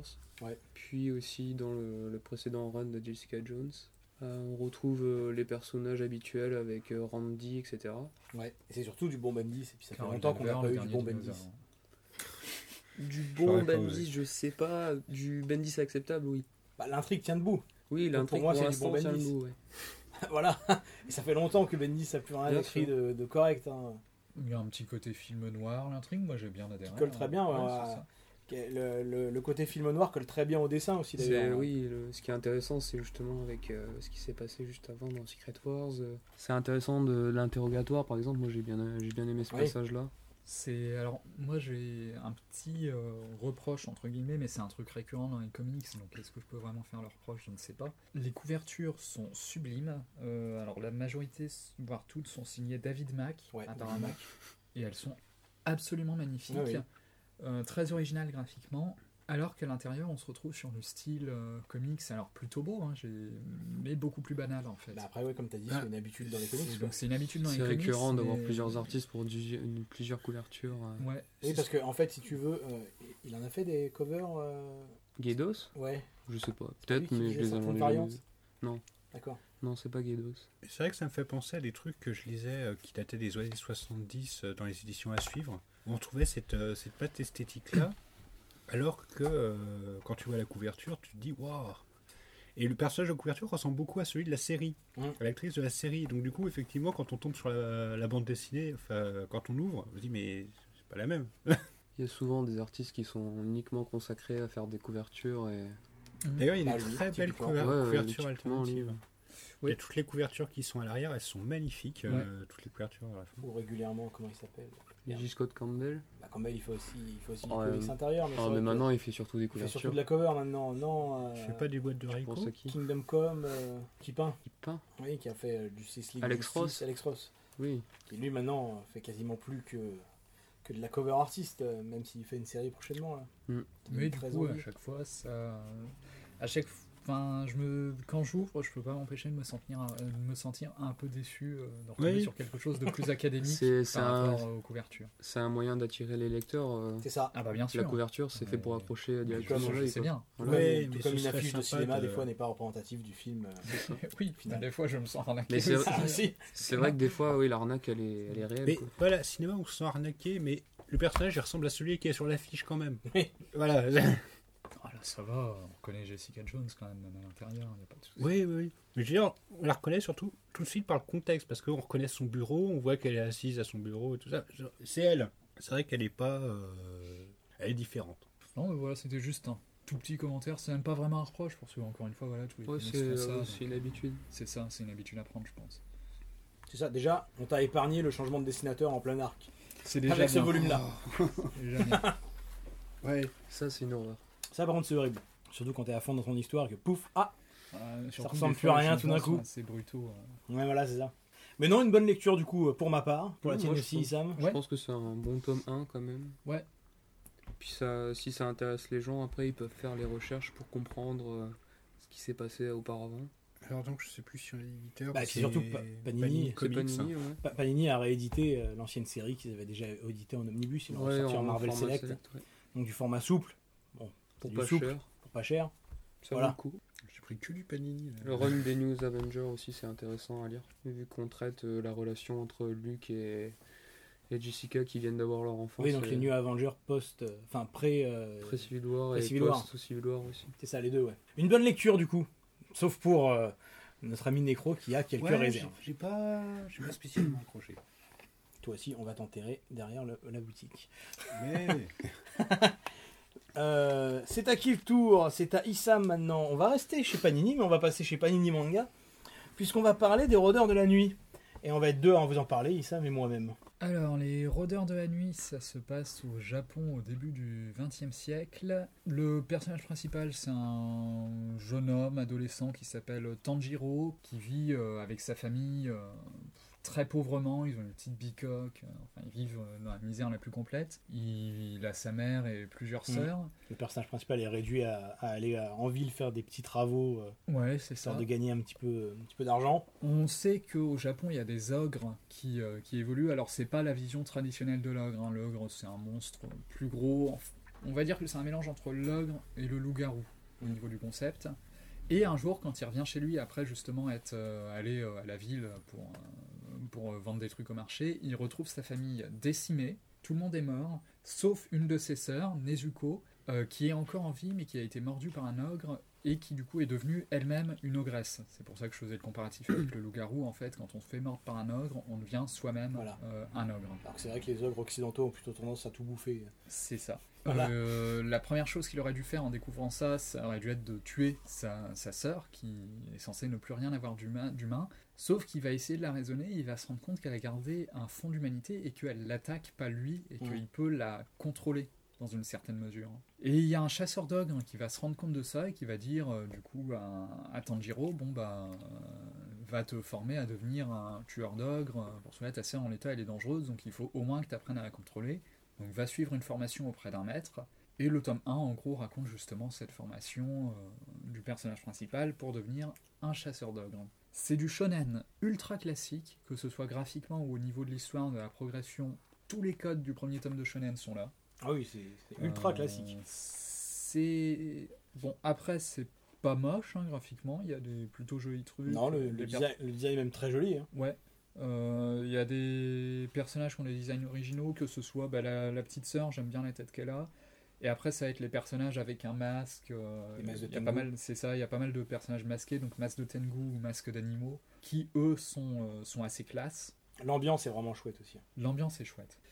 L'ambiance vieux Japon, euh, misère sociale, Mm. et surtout hivernale, parce que pour ce premier tome, on est très, très dans une ambiance hivernale. Mhm. est vraiment super bien retranscrit et colle parfaitement au dessin de l'auteur. quoi. Ouais. Il a vraiment un très très très chouette.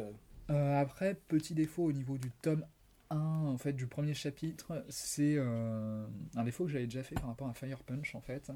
Euh, le premier chapitre, et du coup la situation initiale, c'est beaucoup trop rapide, et on n'a pas Oui. assez le temps de s'attacher à la situation dans laquelle il est, à son bonheur, même s'il est précaire, pour ressentir pleinement toute la perte. L'auteur met euh, tous le- les éléments en place dès la fin du premier chapitre, euh, donc en 50 pages. C'est ça. Et j'ai trouvé ça trop rapide. Euh, mais il faudrait que je relise un truc comme One Piece pour se le souvenir. Pareil, au bout du premier chapitre, tout est mis en place.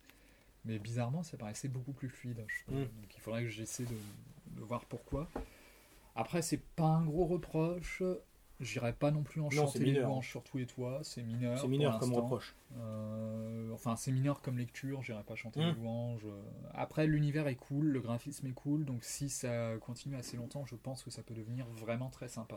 6 tomes pour l'instant, je crois, au Japon. Euh, ça marche très bien. C'est l'un des derniers gros succès du Shonen Jump. Euh, pour l'instant, ça cartonne plutôt.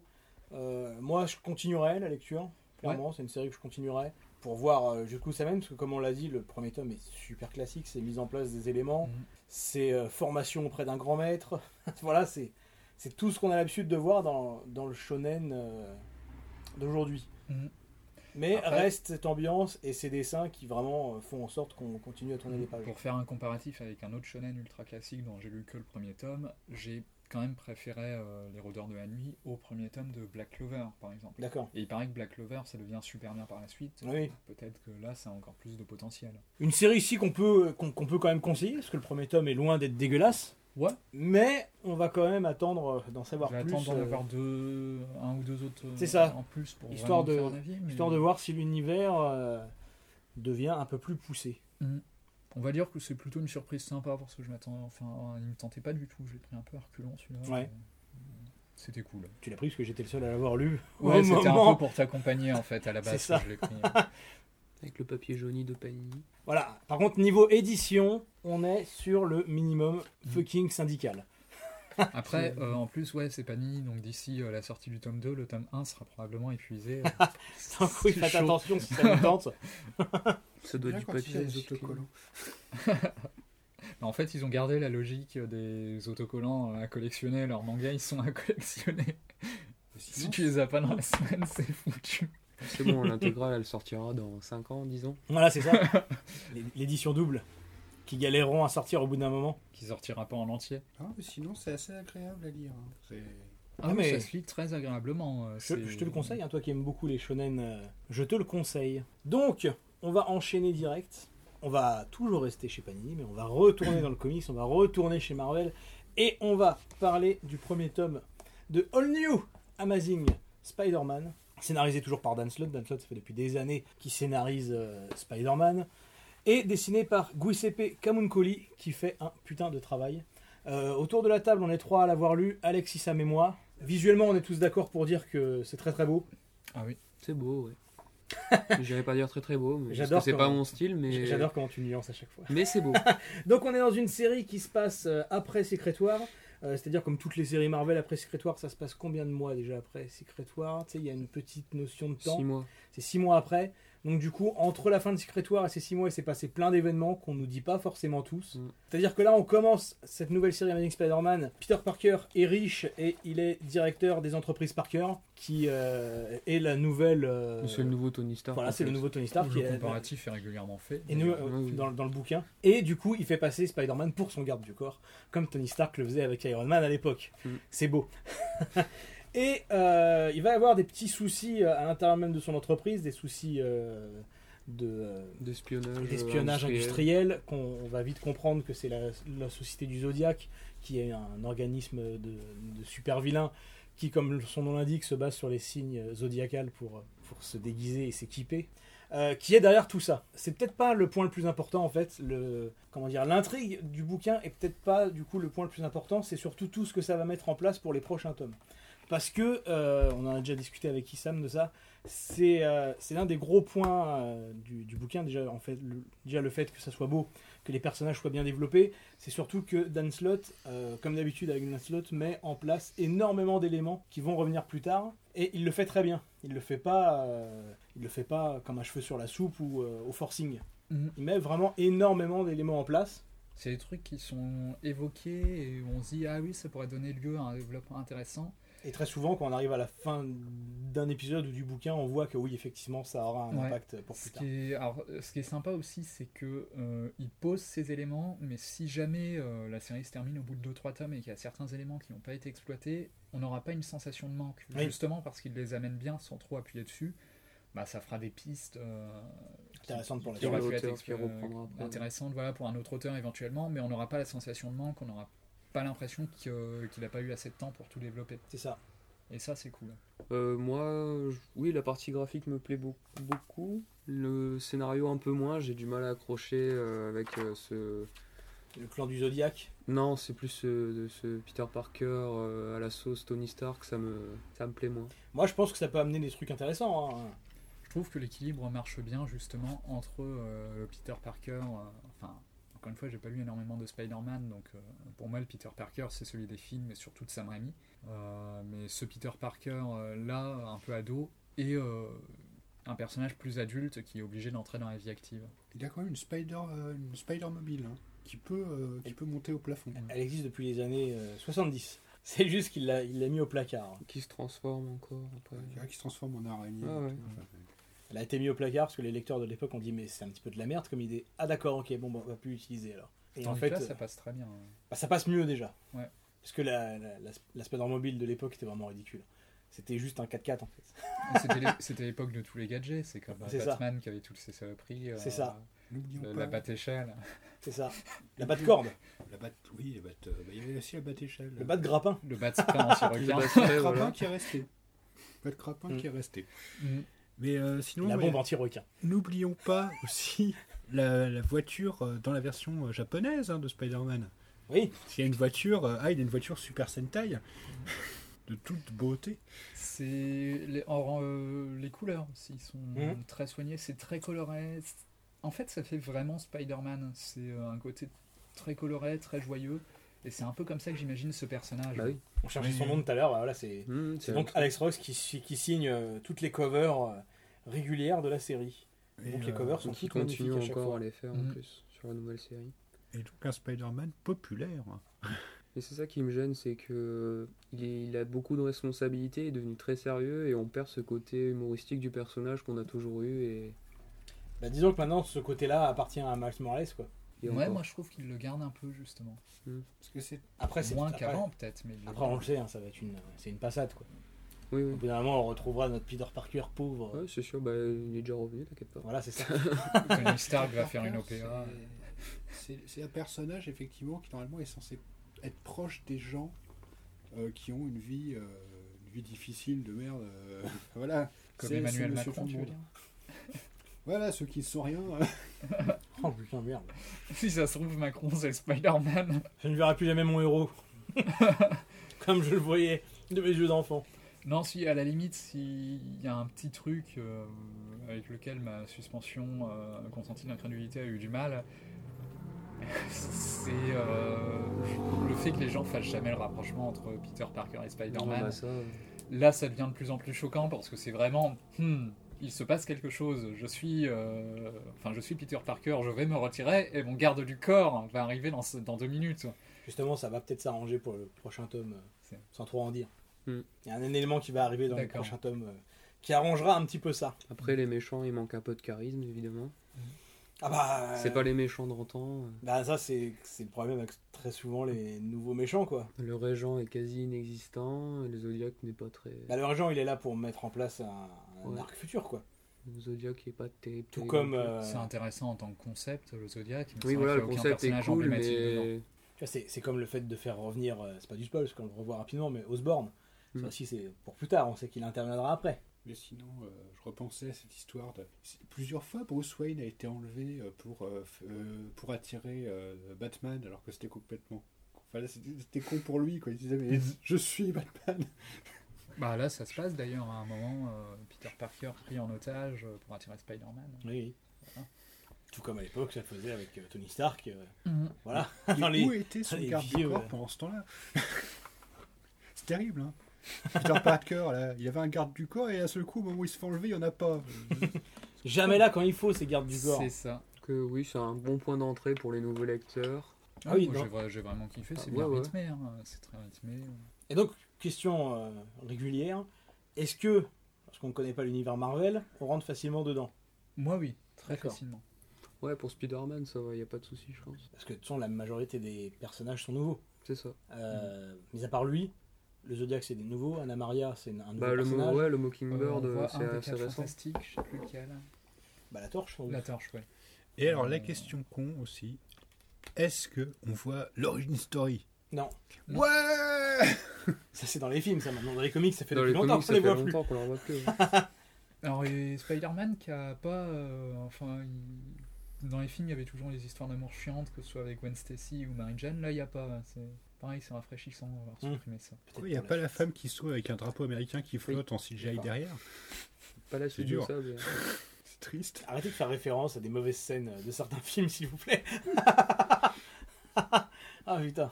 Ah. Quoi Quoi Ah putain, surtout que Sam Raimi, dès qu'il faut montrer le drapeau américain, il le fait mal à chaque fois. Ah la vache, C'était très moche. très horrible. Ah, Le pire reste. euh, C'était dans lequel toi que tu parlais? Euh, je crois que c'était dans le. Je crois que c'était dans le 2. Dans le 2, c'est celui où il arrive sur le mât et t'as le drapeau en gros. Voilà, et le drapeau, il est en CGI dégueu. Ouais, bah, le, le pire, c'est le 3. hein. Qui flotte. euh, Ouais. euh, Le pire, c'est le 3. hein. C'est quand euh, il arrive sur, le, sur un toit et que t'as le drapeau américain qui prend tout l'écran. Ouais. Mais tout l'écran. Moi, ce qui m'amuse avec les Spider-Man de Sam Raimi, c'est que c'est des grosses métaphores sexuelles si on les interprète d'une certaine façon. C'est très rigolo.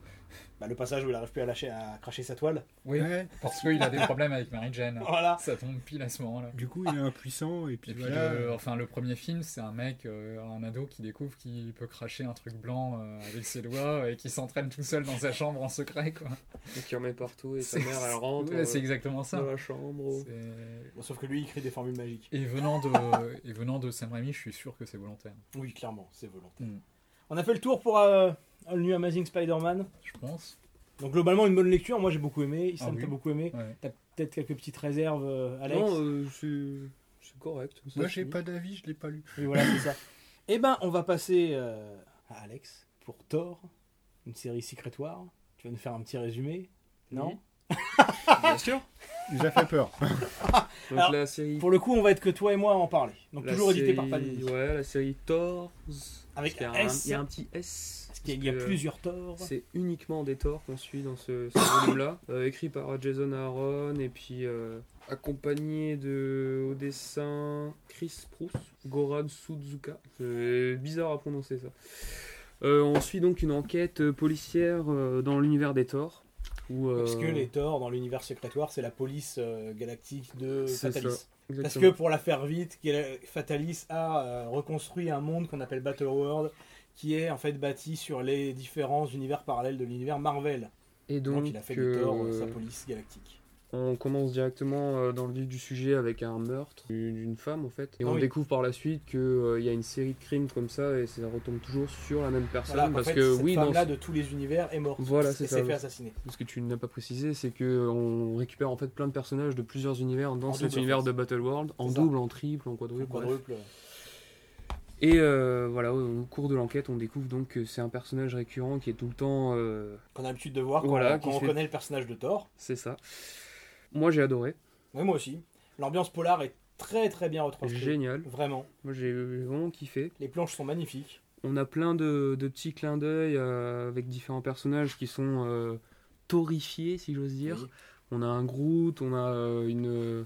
Ororo, en, en Thor. Ororo Munro. on a un, ouais, on a un Groot. Euh, Puis c'est aussi euh, pour les vieux vieux lecteurs le plaisir de retrouver des vieux personnages comme Beta Ray Bill, euh, ouais, Beta euh, voilà, des, des- des vieux personnages qu'on n'a pas vus depuis longtemps. quoi. On a même un Odin qui essaye à un moment de, de se rebiffer, bref. Euh, moi j'ai trouvé ça génial. Je, je, je- je veux pas le dire plus clairement. Il n'y a pas aussi l'apparition de Loki dedans Si, si, il y a un- Ouais, il y a un Exactement. Il y a un Loki en mode Clodo. En mode Clodo euh, qui va être le suspect numéro 1 évidemment. Forcément, c'est Loki. C'est Loki. Mais là, le peu que j'avais vu, c'était Loki. Et Loki en Clodo, bah, ils ont réussi à faire que ça passe parfaitement. Mm. C'est. euh, Ah bah il a toujours ce petit caractère de. Le personnage principal, c'est le Thor de l'univers Ultimate, Exactement. c'est ça. Euh, Donc c'est un Thor quand même plus bourrin que le Thor euh, de l'univers classique. Ouais, qui est beaucoup plus posé, qui a quand même une certaine réflexion, parce que Voilà. euh, le Thor de l'univers euh, principal il est beaucoup plus. J'allais pas dire débile, fait, mais il est. Il est plus bourru, mais quand il s'agit de, de passer à l'action, il est plus posé. Ouais. Je trouve. L'univers, alors que Oui. l'univers Ultimate C'est réfléchit, l'inverse. Il mais quand il faut passer mais à l'action, il est plus bourrin, il est plus rentre dans le tas. Après, c'est- ça se voit aussi à la forme des armes. C'est aussi ça. Son marteau, c'est clairement un truc de bourrin, quoi. Ça fait un marteau H, c'est ça euh, Non, non, ça c'est ça, c'est sa nouvelle arme maintenant que Thor n'est Ah. plus Thor, c'est compliqué. Non, mais même celui fait- de l'Ultimate, il a une, Oui, oui. euh, ouais, c'est une hache qu'il a. Bah, d'ailleurs, de, de. Dans l'équipe, il y a aussi la Thor, euh, la Thor Voilà. euh, féminine actuelle. Oui, bah, c'est. Oui, ouais. mais Je vais, Mais on pas... peut pas dire. je vais pas spoiler, mais Parce que là, pour le coup, c'est vraiment du gros spoil. Quoi. Torette. on a même droit à l'apparition du... du Destructeur en, Le destructeur en, Thor, qui est génial. Non, Euh, clairement, ouais. euh, Ouais, je le ça conseille. fait partie des meilleures, euh, des meilleures mini-séries euh, sur Thor. Euh, Mm. Sur Thor, de Euh, Secret Secret Wars. Wars, moi je pense que c'est la meilleure série. Il y a celle-là qui était bien. euh, Il y a Allman Logan. qui Allman Logan cool. qui est cool, ouais. Mais oui, là, euh, l'ambiance polar est chouette. Et euh, visuellement, c'est c'est juste à tomber. Et ce que je trouve bien, ouais. ce que je trouve bien, c'est que ça peut à la fois plaire aux, aux gens qui, qui ont un, un background dans le Ouais. comics, mais aussi à ceux qui connaissent quasiment rien. Aux nouveaux lecteurs comme aux anciens. Ça peut plaire à tout le monde en fait. Et surtout, pour le coup, c'est lié à un event. Mais t'es pas obligé de lire l'event pour comprendre ce qui se passe dans le bouquin. Carrément. On s'en fout. Tu peux très De bien toute lire façon, le tu comprends, comme ça. tu comprends directement les incidences de l'event euh, sur ça. Quoi. Et puis, euh, c'est une histoire euh, qui a une vraie fin, qui se suit elle-même. T'es pas obligé de lire autre chose après. Surtout que la fin amène sur le, le- l'event en fait. Donc oui, là pour le coup, on est sur, sur une mini qu'on recommande fortement. Mm. Thor chez Panini. Ah euh, c'est génial. Mais pourquoi tu ne l'as pas encore acheté Parce que, j'aime pas l'édition des, là là là. des Panini là en France, j'aime pas ça. Juste parce que, parce que la tranche est blanche. Bah non, mais même j'aime pas, j'aime pas. Je préfère en VO. En vélo, c'est souple. Je crois que Euh, t'aimais pas le souple. Non, non, j'achète en hardcover en VO. Ah Ah, horreur. j'achète pas du souple. hein. Donc tu mets plus d'argent. Non. Parce que eBay, mon ami. Ah d'accord. la concurrence déloyale, je vois. Voilà. Je voulais Je- pas le dire. On peut Bah, pas. du hardcover en VO. hein. Je vois. Ah là là. Ouais, mais je lui vendrai pas au prix d'eBay. Mm. c'est ça le souci. Ça coûte super cher, ouais. Bon, trêve de, trêve de conneries, Thor, on recommande fortement. Euh, mais on va rester sur du sécrétoire, puisqu'on va enchaîner avec euh, Le Gant de l'Infini, une autre mini-série liée à l'event sécrétoire. Et cette fois-ci, on est trois à vous en parler, donc Alex, Issam et moi. Oui, donc euh, écrit par euh, Gary Dugan et au dessin Dustin Weaver. Des, des noms euh, un peu plus parlants que pour la mini-série Thor. Surtout, bah quand même, Jason Aaron. Oui, non, oui, euh, au, S'il niveau du, plaît. au niveau du dessin, je parlais. D'accord. Euh, on suit euh, une histoire post-apo avec une famille de Nova, qui sont les derniers Nova Corps sur C'est ça. Qui n'ont pas vraiment conscience d'être des Nova au début. Exactement. Et, ils vont interagir avec Thanos et toute la clique des Gardiens de la Galaxie et d'autres protagonistes récurrents dans l'univers cosmique de Marvel. Hum, L'ennemi c'est euh, Annihilus. C'est ça. Voilà, donc on, on voit toujours les, les grosses bébêtes d'Annihilus. Annihilus qui est un, un insectoïde, euh, et donc qui a une armée euh, d'insectes géants qui vient de... C'est de Dimension Z, C'est dimension Z, ouais, je crois qu'il vient. crois, hein, Mm. ou quelque chose comme ça. Et donc euh, bah, toute l'histoire va tourner autour du gant de l'infini, de récolter toutes les gemmes. euh, Voilà, de Thanos qui va faire euh, croire à la famille qu'il est de leur côté alors que tout ce qu'il veut c'est Tout ce les qu'il veut, c'est embrouiller pour avoir les gemmes. Euh, on a le droit à de belles, euh, belles planches. Ah, visuellement et même euh, que ce soit visuellement ou les couleurs, c'est magnifique. Ouais. Et puis quand tu disais euh, on a une famille de Nova, on a une famille de Nova, c'est-à-dire le chien aussi. passe. Même le chien est un Nova, oui, j'ai oublié de le préciser. Même le chien est un le Nova. chien est un Nova Corp et ça c'est juste extraordinaire. J'ai j'ai bien aimé cette version des Gardiens de la Galaxie qui sont beaucoup plus. euh, c'est des voleurs en fait. Mais c'est ça. Ils sont impitoyables. Ça fait un peu moins cucu que ce qu'on a dans les films maintenant ou euh, même dans le comics, en VF, Bah, à, je la, précise. à la base, les Gardiens de la Galaxie, les premiers, on avait parlé, euh, c'est des, euh, c'est des criminels, hein, si je me souviens bien. Non Ouais, au tout début, oui. euh, Voilà, c'est Ouais, des ouais. criminels. L'équipe de Groot et tout et tout, au début, euh, ils s'en battent un petit peu les reins, quoi. C'est ça. On a droit aussi à un petit, euh, un petit clin d'œil avec Warlock à la fin. Voilà, ça fera plaisir aux vieux lecteurs comme aux nouveaux, je pense. Oui. Clairement. Surtout, surtout aux vieux. Je pense que ce titre-là, quand même, correspond beaucoup plus à ceux qui. Pourquoi tu me regardes en disant ça? Mais non, je te regarde parce que je te regarde. Mais, Je te regarde parce que je te regarde. mais je pense que ça correspond beaucoup plus aux vieux lecteurs. Ils auront beaucoup plus de, de compréhension par rapport au clin d'œil. De nostalgie. Ouais, de nostalgie, voilà, c'est ça que je cherchais comme excuse-moi. Euh, bon, la scène de fin, euh, Quoi? je sais pas ce que t'en penses. C'est-à-dire? La sauce Power Rangers. Ouais. Bon. Un petit peu le Bon, côté. voilà euh, quoi. un petit peu le côté l'amour est plus fort que tout quoi. Ouais. Non, c'est une bonne lecture qui se suffit à elle-même. C'est pas la mini-série euh, du siècle. Mm. C'est même pas, ça fait même pas partie des meilleures mini-séries sécrétoires. Mais au moins, ça fait pas partie des plus mauvaises. C'est ça. Non, de toute façon, la plus mauvaise, c'est X-Men 92. Donc, euh, Ah mais ça c'était tellement,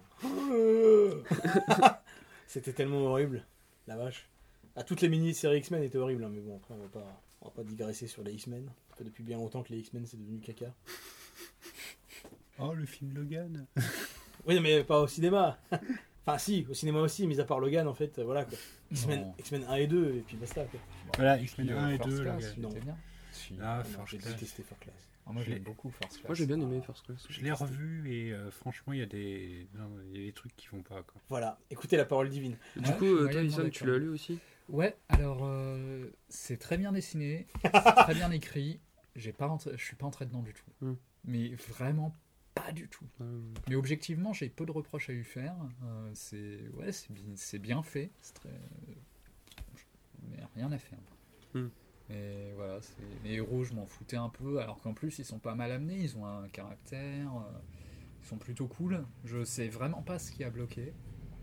Mais il y a un truc qui a fait que voilà. c'est- Du coup, j'ai pas grand chose à en dire en fait. Bon, bah tant mieux.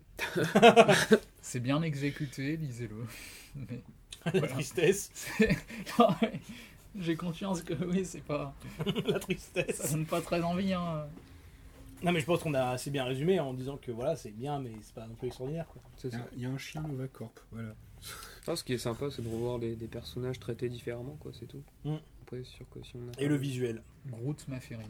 Il apparaît dedans, Groot? Ouais. Est. Ah oui, il était là. Il était en mode phasme, il était caché dans le décor. C'est ça. bah du coup, on va passer euh, à la dernière sélection de chez Panini pour ce podcast. Panini d'ailleurs, vous nous envoyez quand le chèque de sponsoring? Bah, Jamais. Attends, parce qu'on va peut-être pas dire que du bien sur le Deadpool là. On va parler de va Deadpool Bad Blood. Euh, et c'est Necro qui va nous en faire un petit résumé. Celui-là, on l'a tous lu aussi autour de la table. hein. Alors, Deadpool Bad Blood, histoire de Rob Liefeld, scénario de Chris Smith et de Chad Powers, avec un dessin de Rob Liefeld aussi, et ancrage de Rob Liefeld, Shelby Robertson, Adelco, Adelso Corona, Mara Michaels, et couleur de... Rob Liefeld. Non, non, Alors, Livre imprimé non par c'est Rob Romulo Liefeld. Jaffardo Jr. alors, il faut le dire, Rob Liefeld est le créateur de Deadpool. Voilà. c'est pour ça qu'il est quand même il est présent. Très présent. Voilà, c'est pas créateur, c'est le co-créateur de Deadpool. Ça m'a pas empêché de faire de la merde. Donc sinon, euh, Deadpool euh, qui commence assez fort parce qu'il est poursuivi par une entité qui veut lui défoncer la tronche. Qu'il appelle affectueusement Pampan. Voilà, qu'il appelle Pampan. Rien à voir avec le lapin de, de Bambi. hein, aucun lien de, de parenté. Pas du tout. Et il essaye euh, tout, je veux dire, il essaye de lui tirer dans l'œil, il essaye de tirer dans sa ceinture de grenade euh, de façon à lui faire péter euh, le ventre et tout. Rien n'y fait. rien et il se retrouve à se faire écraser le crâne à coups de poing dans le, sur le toit d'un immeuble et point barre. Et il se réveille, alors il, fait un passage au paradis, c'est-à-dire que Deadpool meurt mais revit. Toujours. Donc euh, pendant ce temps-là, il est, euh, on a une magnifique euh, scène, où- enfin une magnifique image où on le voit sur une licorne avec une épée avec un arc-en-ciel derrière. Pour lui, le paradis, c'est ça. Et On n'a pas la même vision du paradis, mais bon. voilà. Et on le retrouve avec Domino, qui est un personnage que je ne connaissais pas du tout avant, qui lui explique qu'il parle beaucoup trop pour un mort. Donc euh, Deadpool qui explique bah, qu'il était vraiment mort et qui ne comprend pas en gros. euh, Enfin voilà, il comprend pas trop quelle est cette créature qu'il poursuit. Et tout l'enjeu du bouquin va être ça. Voilà. Trouver la créature qui le poursuit. Alors entre temps, on va tomber sur euh, Cable et son équipe. euh, on va tomber sur, euh, on va tomber sur Weapon X qui n'est pas du tout. Alors pour ceux qui connaissent l'arme X, comme justement Deadpool dans le film Wolverine, oubliez. Bah, oubliez le film Wolverine de toute façon. oui, voilà. Oubliez le film Wolverine simple, Origin. Là, c'est quelqu'un qui a été plus ou moins transformé en Colossus. hein. C'est euh, d'ailleurs si on, il y a un moment son visage par exemple se prend un dégât, on voit qu'en dessous c'est de la ferraille quoi. Oui. Ce mec-là, il est blindé et il peut faire apparaître des armes qui sortent de ses bras. Mm. Voilà. C'est euh, ça, c'est les, points communs avec Webpoint X justement. C'est mais sinon, il va se rendre compte qu'effectivement, le personnage Pampan est relié à son passé. À partir de là, il va essayer de le protéger, bien que la créature veuille le, le défoncer clairement. Tu quoi. commences, tu commences à en dire un petit peu beaucoup là. J'en dis pas plus. Ouais. Mais sinon, bah, au niveau esthétique, c'est très correct. Bah, tout ça. c'est tout ce qu'il y a à sauver en fait. Ouais, c'est moyen. aussi. Alors, moi, même le dessin, euh, non. Même le dessin. T'as pas accroché au Non, dessin? J'aime pas du tout le style de Liefeld. J'aime pas les visages carrés, j'aime pas les pieds carrés, j'aime pas la colorisation numérique dégueulasse. On non, j'aime pas. Bah. Je n'aime pas Moi, c'est Rob tout- Liefeld. C'est tout ce que que je sauverais. pas fou, mais pas non plus euh, horrible. Regarde, regarde les, beaux- les jolis pieds triangles. Hop là, Ouais. je te coupe Non, la gorge avec. moche, mais... Regarde les, regarde, regarde les mâchoires carrées. Ah, tu le Non, sais peut-être tu le sais pas, mais il s'aiguise les pieds tous les matins. et- C'est peut-être une arme. Hein. Liefeld, depuis les années 90, je trouve son style dégueulasse. Et ça change pas aujourd'hui. Et maintenant qu'aujourd'hui il s'est mis au numérique pour la colo, euh, c'est encore plus laid. J'ai horreur de ça. C'est pour ça que je n'aime pas euh, le Jammer Meta Junior non plus aujourd'hui. Hmm. Parce que la colo est dégueulasse sur le Jammer Meta Junior. En plus de faire des. Mais regarde, c'est quoi ce pied là? Tu vois C'est quoi cette jambe? Ouais, bon, là, ça ressemble à rien, le pied. là. Ah non, non, je trouve ça, je trouve ça nul, euh, tout simplement, au niveau du dessin. Je trouve ça ordinaire, j'aurais pas dit nul. Euh, Disons qu'on a vu plus honteux. Oui, non, mais oui, d'accord, on voit Oui, toujours On a vu plus honteux. Mais moi, c'est Mais- pas un style euh, que j'affectionne, quoi. Et, et je pense que la colo euh, y est pour beaucoup aussi. hein. Moi, c'est tout ce que je sauverais de, de ce graphic novel, c'est la patte graphique. Ouais, L'histoire, sinon, euh, Mais L'histoire amène à rien, quoi. elle est nulle. Ouais.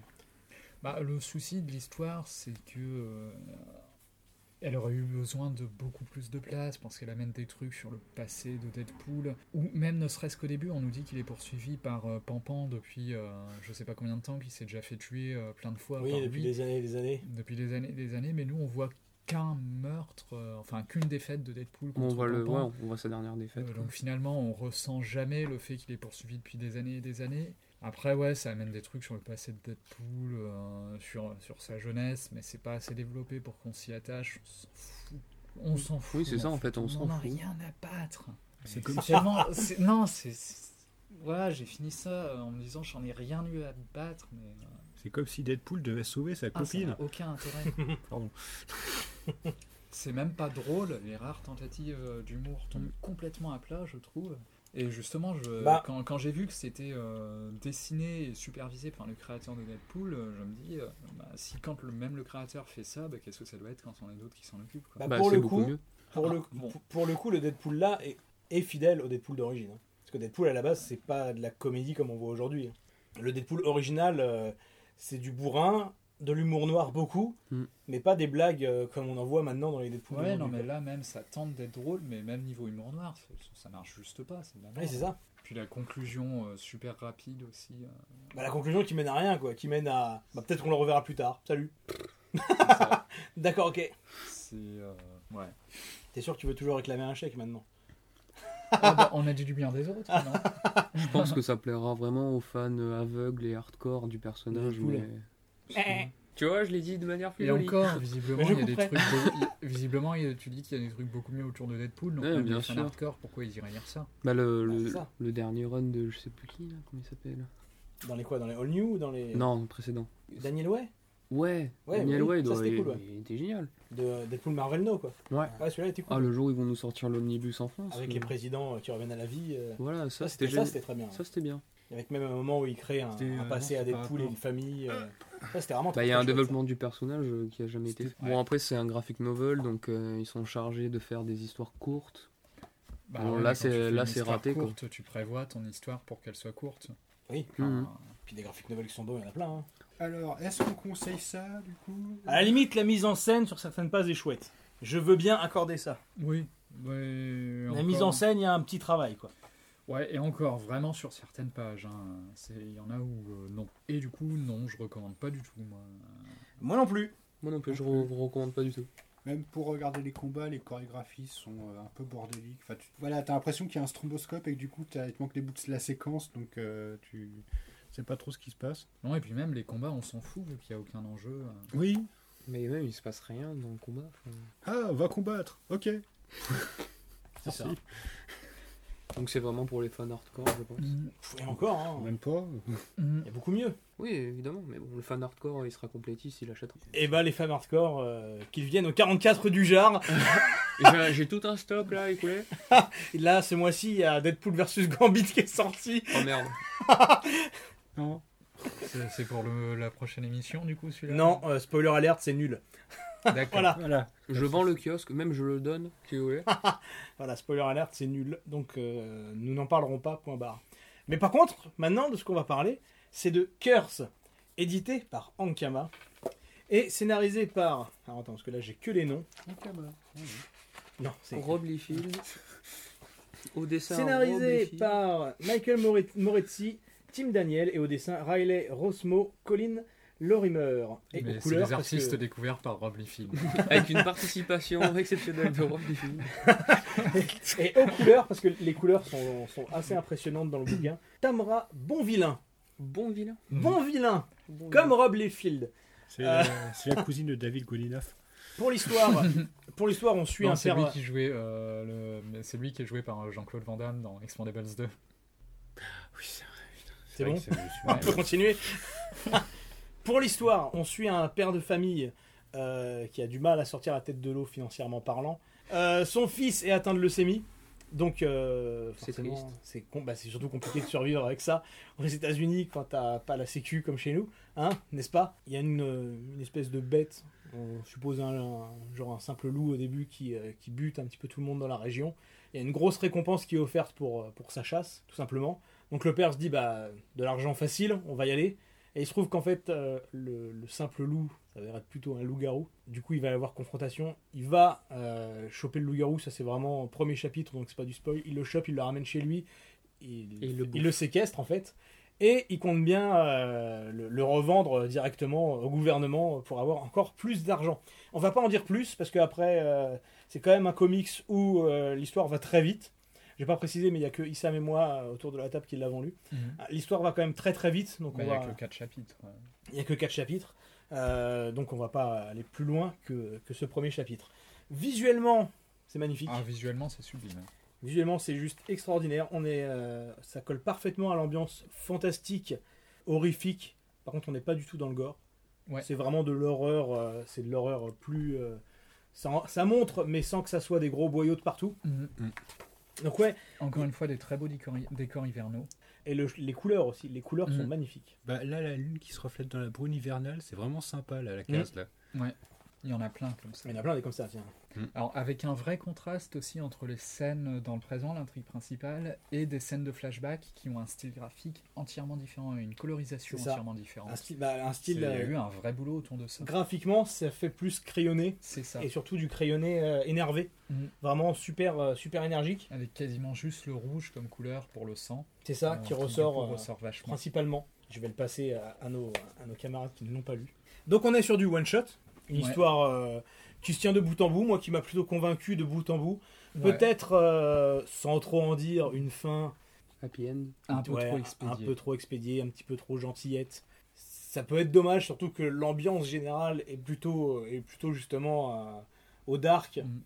Donc c'est dommage de finir sur un point comme ça. En fait, il y a un changement de narration à la fin, c'est pas spoilé que de le dire, on change de narrateur. Et ça n'a pas trop de raison d'être, ça arrive un peu comme un cheveu, comme un cheveu sur la soupe. Ouais, Je pense que ça participe pas mal à ça. Mm. Autre petit reproche, j'ai trouvé ça un peu bavard dans le premier chapitre. Oui, c'est ce que tu m'avais dit, moi c'est passé tout seul par contre. Euh, Ouais, je trouve qu'on a tendance à nous expliquer un peu beaucoup de trucs euh, qui servent à rien finalement.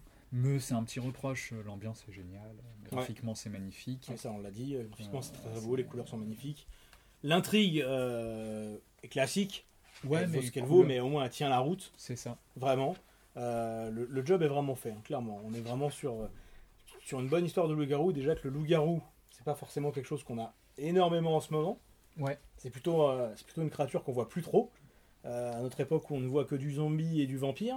Bah, c'est une créature qui a été très ringardisée suite à des, euh, des productions au niveau des séries, des films et tout ça qui ont été vraiment euh, Teen Wolf. Ah, catastrophe. Ah, mais quelle merde. Bah, euh, même Twilight. euh. Ah, les vampires, ils ont pris cher. hein. Ah non, mais même il y a des loups-garous. aussi. ouais. Il y a des loups-garous dans Twilight, ouais. Bah, les vampires et les loups-garous ont qui pris battent leurs cher. femmes. Underworld. C'est Sur la fin, Underworld. ouais, Underworld. Bah, Underworld, le premier, Parce que moi, Premier- le, le premier, j'aime bien. Moi, Le premier a un petit côté kitsch sympathique. Moi, j'aime bien. c'est voilà, moi je l'aime bien. C'est du White Wolf au niveau des pouvoirs. Voilà. Voilà. Ils sont pas fait chier les mecs. euh, ils ont pris euh, Vampire et Mascarade. euh, Ils ont fait les feuilles de perso. Ils sont partis dans le trip. C'est ça. Mais après, Après, c'est ça vrai part en c'est- couille. ouais. Voilà. Les, les, par contre, les loups-garous de la série True Blood étaient plutôt cool. Là, ça va. Personne n'a vu autour de la table. Non, j'ai Non, pas non, vu. j'ai pas Voilà. vu. Mais ils étaient plutôt cool. J'ai Le arrêté dernier quand truc de ils ont loup-garou que j'ai vu, c'est Peur Bleu et euh, c'est quand même pas très bien. tu avoueras que Curse, c'est beaucoup mieux. Ouais, En fait, Troblot, je crois que c'est celui-là où j'ai, euh, où il disait dès le début, euh, bah, on n'est pas dans Twilight. Et euh, je me suis dit, s'ils ont besoin de justifier ça, je sais pas, je sais pas si, je me suis, j'ai pas senti la série. C'est juste une blague euh, Ouais, comme ça, quoi. mais euh, après j'ai eu quelques échos derrière qui m'ont dit, ah non, tu vas pas aimer. Oh, ça va, c'était cool, euh, True Blood. j'ai bien aimé par contre le vampire qui vient chercher du sang euh, dès le début. Oui. Ça c'était bien. après je pense que le loup-garou finira par revenir à la mode, comme le vampire continue à rester populaire malgré des trucs, euh, malgré des trucs nuls. Quand les gens en auront marre des zombies, bah, C'est ça ça. bien ramener une créature. hein. Mhm. Ils ont tenté de faire revenir la momie, bon bah. Ouais, c'est méchant envers Tom Cruise. euh, pas si vieux que ça. Non, mais voilà, Curse, euh, ouais, c'est assez classique, mais c'est un bon moment. euh, En fait, c'est une histoire classique, mais le style graphique est tellement bien que ça de- je la recommanderais rien que Mm. pour ça. Et pour le coup, tu le lis vraiment d'une traite. hein. Ah bah oui, vu la longueur, oui. Ah, vu la longueur, et puis même, à aucun moment, tu as envie de reposer le bouquin. Et à partir du moment où tu l'ouvres, tu veux aller jusqu'à la fin. Ouais, c'est ça. Il y a une T'es vraiment bien happé suivie. par l'ambiance, Mhm. happé par l'histoire, par les dessins et par tout ce qui va avec. Tout à fait, ouais. D'autant plus que l'édition est plutôt sympa.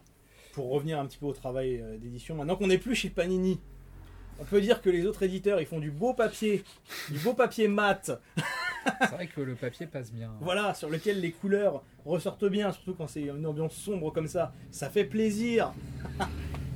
Mais Ankama aussi euh, nous a habitués à à faire des beaux trucs. Mais donc voilà, Curse, une lecture euh, qu'on ne peut que recommander. Ouais. Et puis euh, un petit one shot de temps en temps, ça fait plaisir. N'est-ce pas, Monsieur Alexandre qui baille? Non.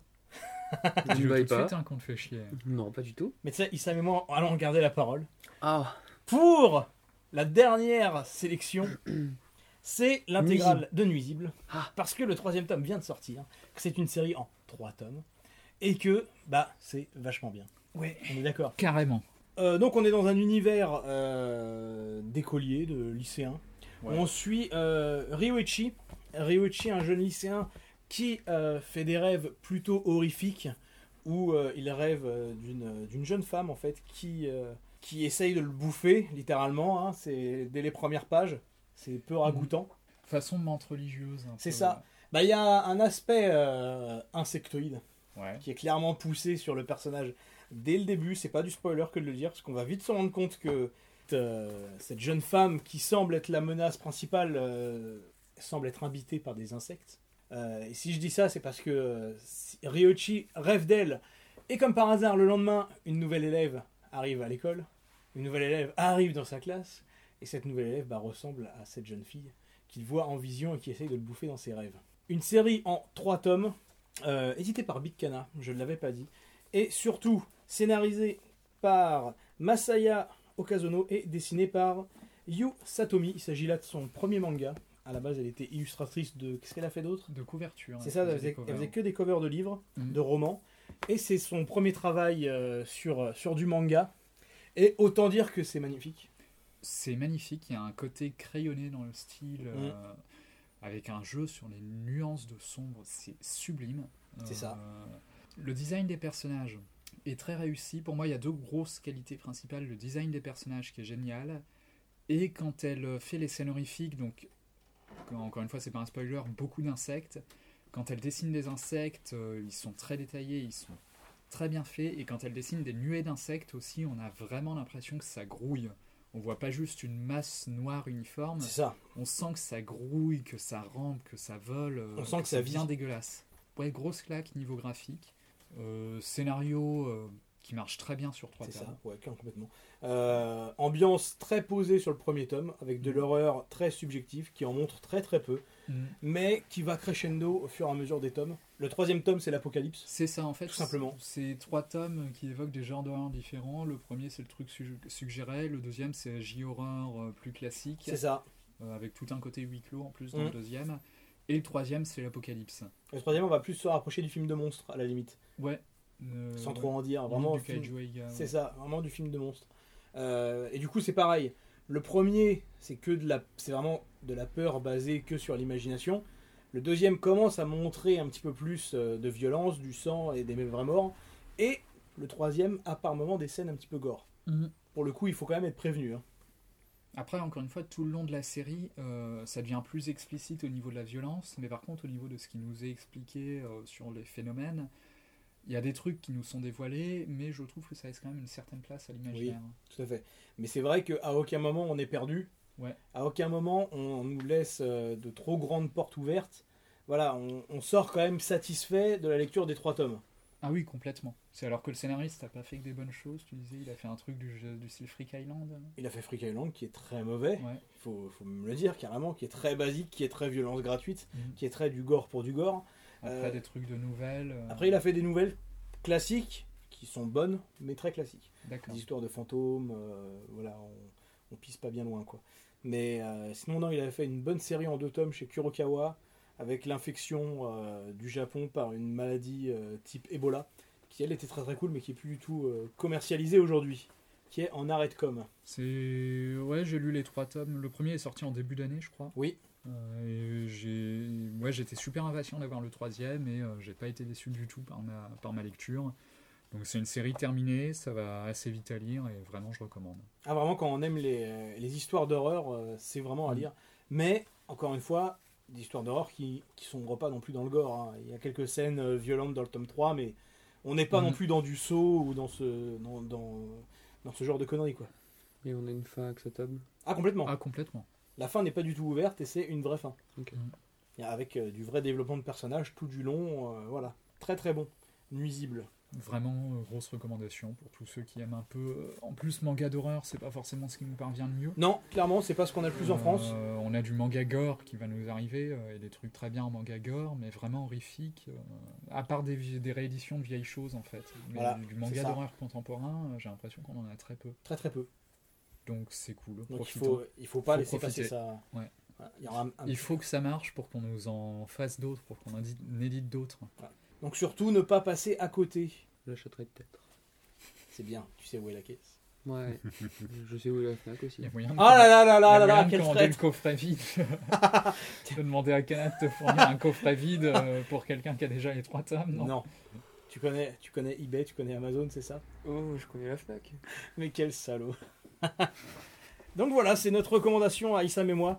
Euh, maintenant, de temps en temps, quand il y aura des séries qui nous marqueront et qui euh, se termineront, on n'hésitera pas à en parler également Ouais. dans, dans le podcast, parce qu'on s'est dit que on va pas non plus parler que des nouveautés. Par exemple, euh, dans l'épisode 954, on a, prévu, on a prévu de parler de la fin de One Piece. Voilà. Soyez présents. Attends, là, là, faut noter, hein, 954. hein, on sait jamais. hein. Si on tombe juste, mon gars, on envoie le podcast à Oda et. Hein. À la fin, on apprend qu'en fait, le vrai trésor, c'est l'amitié qui se sont créées euh, au fur et à mesure du voyage. Alors, lui-même a dit que c'était pas ça. oui, oui, je sais. Il l'a dit. hein. C'est pour ça que je me suis permis de dire ça, parce que justement, lui-même a dit non, c'est bon, euh, arrête les conneries. Ce sera pas l'amitié, ce sera l'amour. C'est ça. Bon, il est l'heure de terminer ce podcast avec la recommandation d'un membre de l'équipe. Et pour ce numéro, c'est notre ami Necro qui va nous parler non pas d'une œuvre, mais d'un auteur. J'ai nommé. Tardy. Tardy, qui, euh, alors c'était un de mes coups de cœur, c'était vraiment une des premières bandes dessinées adultes hein, euh, qui m'a vraiment intéressé. C'est-à-dire que je m'étais déjà, euh, déjà essayé à regarder des bandes dessinées qui n'étaient pas pour ados à cette époque-là. Et vraiment, ça, ça m'avait plu.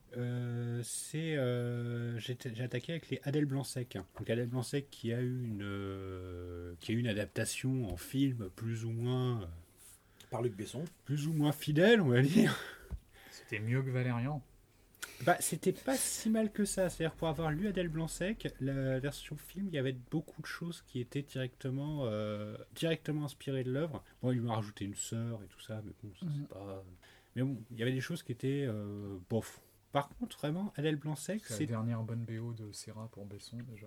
Non, Adèle Blanc-Sec, c'est vraiment euh, toute, une suite, euh, suite de livres qui suivent l'histoire d'un personnage qui est euh, une femme assez forte et assez caractérielle, qui se laisse pas marcher sur les pieds, et qui se fait emmerder par toute la population de savants fous et de, de, complètement désingués du bulbe qui peuvent traîner dans la zone de Paris. Donc on a par exemple euh, quelqu'un qui a réussi par le pouvoir de la pensée à euh, faire qu'un œuf fossilisé de ptérodactyle euh, reprenne vie et donc qui contrôle plus ou moins le ptérodactyle. Donc il y a des, un ptérodactyle qui fait des morts. On a aussi une histoire avec un chéneau plus ou moins une sorte de chéneau manquant qui s'appelle le pithécanthrope, euh, qui aussi est vu comme au début une créature plus ou moins euh, un homme des cavernes quoi. Et euh, ça je peux le dire, c'est dans les débuts, euh, cet homme-là finalement on se rend compte qu'il est beaucoup plus avancé que ce qu'on pourrait imaginer et du Mm. coup ça remet en cause toute la, toute la science euh, par rapport à ça.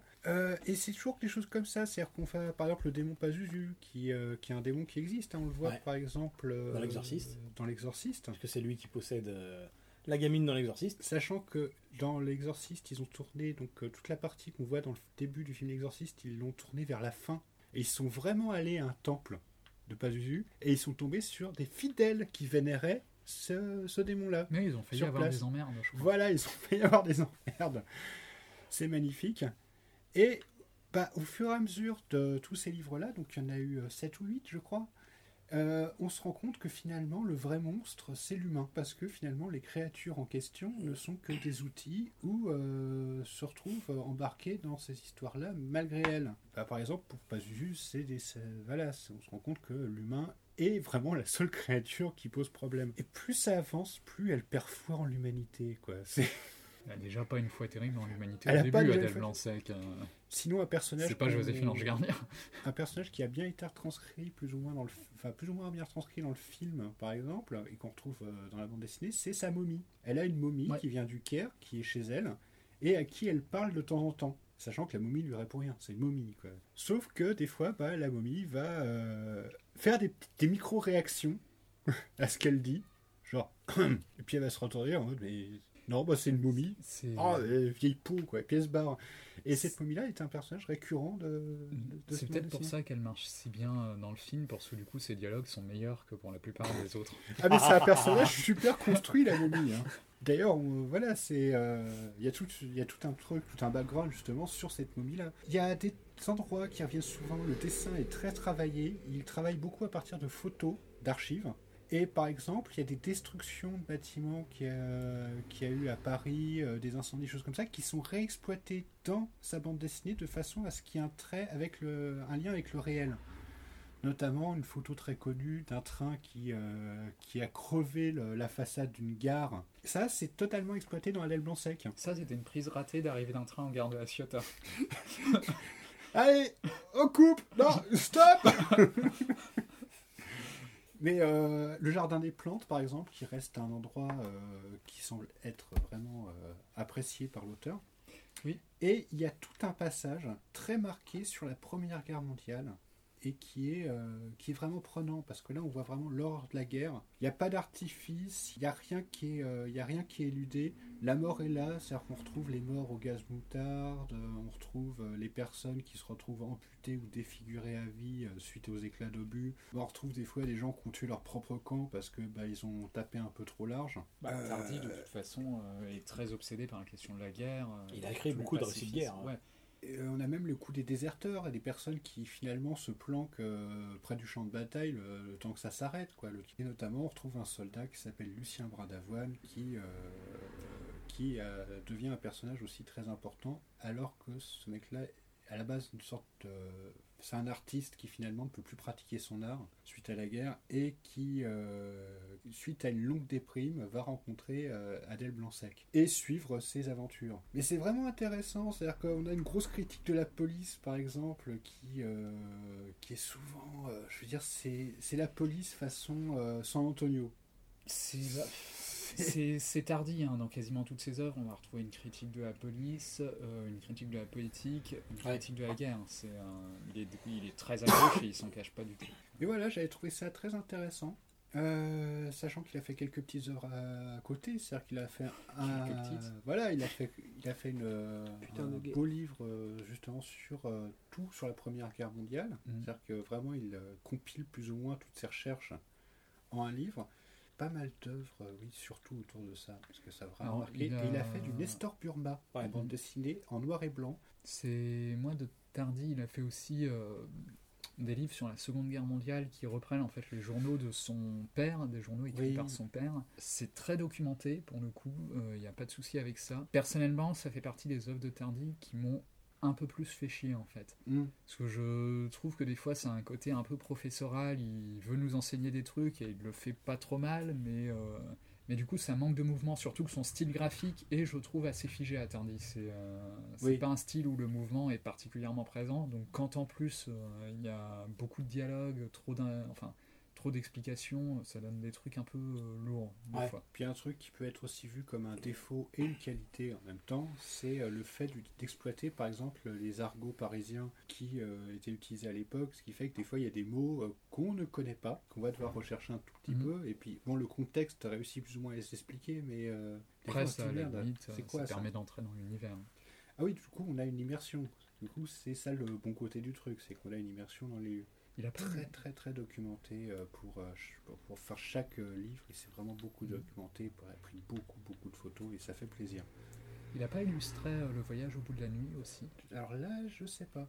Je suis sûr qu'il a fait une couverture d'une des éditions et je crois qu'il y a une version illustrée du Voyage au bout de la nuit par Voyage au bout de la nuit de Céline? Je sais qu'il avait fait des illustrations à partir de plusieurs romans de Jules Verne, Ouais, ça m'étonne pas.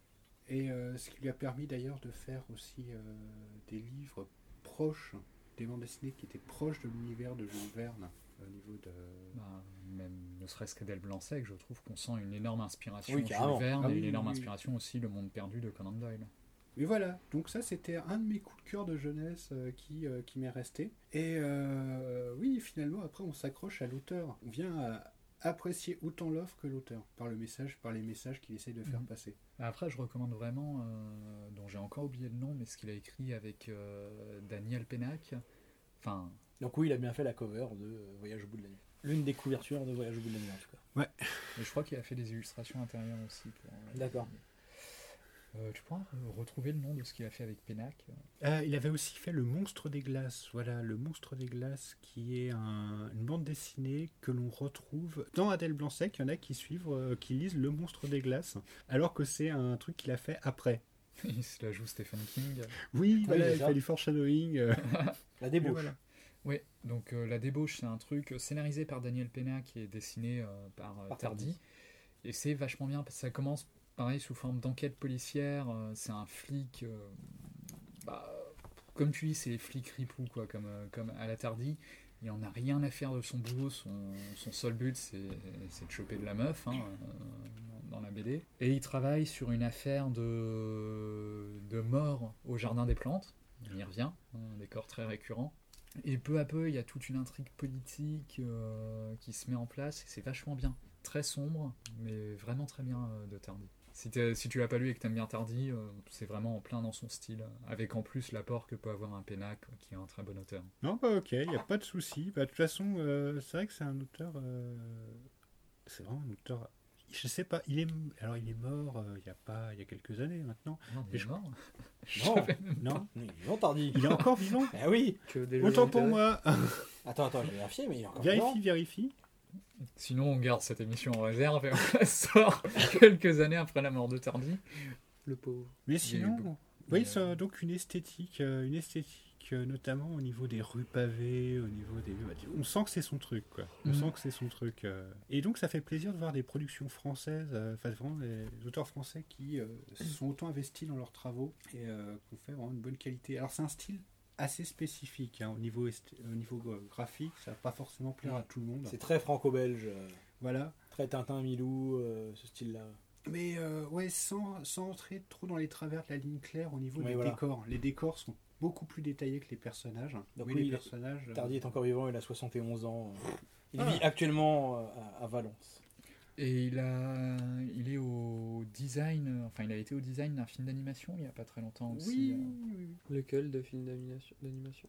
Euh, de monde truqué. euh, oui, voilà, il y a 2-3 ans. hein. Ouais, je l'ai pas vu. euh, il paraît eu que des c'était très bien. critiques. Il y a eu des très bonnes critiques. Bah, ce qui m'a pas donné envie de le voir, c'est justement que j'ai du mal à imaginer le graphisme de Tardy en mouvement. Et du coup, j'ai pas eu très envie de voir ce que ça rendait en film d'animation. Mais il paraît que c'est très bien. Non, sinon, euh, bah là, je peux, je peux conclure par rapport à ce que j'avais à dire. Je vous laisse découvrir le reste, parce que c'est vraiment euh, une petite épopée à lire. C'est ça. Tout, euh, tous ces, euh, toutes ces BD sont dis- quasiment disponibles chez Castorman. Trouvable à la Fnac. Enfoiré. tu peux enchaîner. Non, mais voilà, donc euh, du coup, ça va vous faire une quinzaine de, une quinzaine de bandes dessinées. oui, c'est ça, euh, facilement. Donc avec un style, euh, voilà, euh, comme on disait, hein, les périodes préférées, hein, c'est euh, surtout euh, les périodes entre, euh, voilà, pré-guerre, pré-première guerre mondiale, première guerre mondiale, post-première guerre mondiale. C'est vraiment toutes les, c'est vraiment ces périodes-là qu'il a mis en avant et euh, écrivain du 19e siècle. Mm. Donc voilà, le petit coup de cœur. Sinon, si vous, euh, est-ce que vous avez déjà lu du Tardy, euh, vous? Bah, du Adèle Blanc-Sec et du Nestor Burma. Et ça t'avait plu Oui, complètement. ouais. Bah, moi, le- du Adèle Blanc-Sec, pas tous. euh, ces trucs sur la Seconde Guerre mondiale et la débauche. Ok. Et toi? Je connaissais seulement de nom euh, putain de guerre. Donc, euh, et sinon l'adaptation de cinéma, donc on y est? Des Besson récents, c'est le meilleur. Mais... C'est pas bien en, fait, c'est pas un mauvais film, c'est juste que. euh, c'est juste que c'est Bison qui le fait. Non, c'est juste que c'est très classique dans l'ambiance. euh, et finalement, c'est dommage, il a un peu vidé euh, le style Tardy, l'ambiance qu'amenait Tardy. Et finalement, il l'a remplacé par quelque chose de très banal. C'est un peu la même chose qu'il a fait avec Valérian. hein, c'est-à-dire, il a enlevé tout l'esprit si particulier de la BD, il l'a remplacé par quelque chose de très plat. Après, globalement, Adèle Blanc-Sec est quand même mieux scénarisé. euh, Il y a pas mal de mouvements, pas mal d'intrigues différentes qui font que ça enlève un peu l'attention. Il y a des meilleurs acteurs que dans Valérian. Ouais, Louise Bourgoin, elle avait l'air convaincante. non? Ouais, ouais, et puis aussi il y a Mathieu Amalric, enfin il y a du beau monde dedans. Il y a des bons dialogues quand même, dans, ce- dans des bonnes réparties. il y a des, y a réparties dit, euh, rigolotes, tandis que dans Valérian, non. Et Euh, puis euh, le bal des momies euh, Ouais, en c'est- physique parisienne, ça il y a c'est quelques séquences qui fonctionnent super bien. c'est génial ça. En fait, il y a quelques séquences où on Alors que retrouve dans le Valérian, vieux Besson. bah, sinon, Valérian, la première demi-heure est très cool. C'est tout. Bah, ouais, moi, j'ai pas- je pas vu. C'est- Besson, euh, quand Et il y a une super bonne Paris- musique euh, dans Adèle Blanc-Sec. Encore une fois, j'y Oui. reviens, mais euh, on sent à quel point Eric Serra est important euh, pour Besson, en fait. Et puis bon, les scènes closes, les scènes en, en pièces closes sont pas sont pas oufissimes, mais à côté de ça, on sent qu'il y a une bonne direction artistique pour les scènes en extérieur. Mm. Et euh, Besson porte un amour par rapport à Paris. Ça se ressent, c'est-à-dire quand il filme à Paris, euh, il y a toujours des, euh, des plans qui sont assez contemplatifs sur les monuments, sur Mhm. euh, les Ça grandes se sent dans avenues. Lucie. Et euh, ouais, je pense. Hein J'ai dit ça se sent dans Lucie. Ouais. Besson a un amour de la BD. Donc, quand il adapte une BD, euh, dans l'ensemble, la direction artistique ne pose aucun problème, que ce soit euh, Adèle Blanc-Sec ou Valérian, ou même Le Cinquième Élément, qui est une adaptation euh, en fait officieuse de plein de BD qu'il admirait. Le Cinquième Élément est une meilleure adaptation Ah de Valérian oui, que Valérian. De toute façon, c'est euh, à peine voilé. Hein. Il, Oh bah de toute façon, il y a Mézières euh, à la direction artistique hein, sur euh, Le Cinquième Élément. Enfin, voilà, donc euh, petite découverte, hein, euh, éditeur Casterman, euh, faites-vous plaisir. Merci pour cette recommandation, Nécro. Il est temps de faire le tour de table final. Issam, où est-ce qu'on te retrouve? L'archiviste du cinéma, YouTube, Euh, L'archiviste du cinéma sur euh, YouTube. Vous avez aussi mon Twitter et mon Facebook si vous voulez me suivre. Euh, je parle de cinéma, principalement de cinéma lié euh, à l'Asie, films asiatiques, films de réalisateurs asiatiques, films qui parlent euh, de l'Asie. Là, c'est un peu en pause, le temps de planifier la deuxième saison et le temps de changer d'ordinateur. Donc, un peu une pause à durée indéterminée, ça dépendra de quand j'aurai mon nouveau matos. La tambouille interne. Euh, mais il y a toujours 9 épisodes à regarder. euh, voilà, faites-vous plaisir. De Faites-moi qualité. pla- Faites-moi plaisir surtout. 9 épisodes de qualité. Et envoyez des chèques. Envoyez-les à 44 rue euh, il comprendra, il mettra de côté. Non, Pouce bleu, tout ça, tout ça. Nécro, on te retrouve bientôt sur YouTube. Ouais, et euh, pour l'instant, moi, je suis surtout actif sur Twitter, donc euh.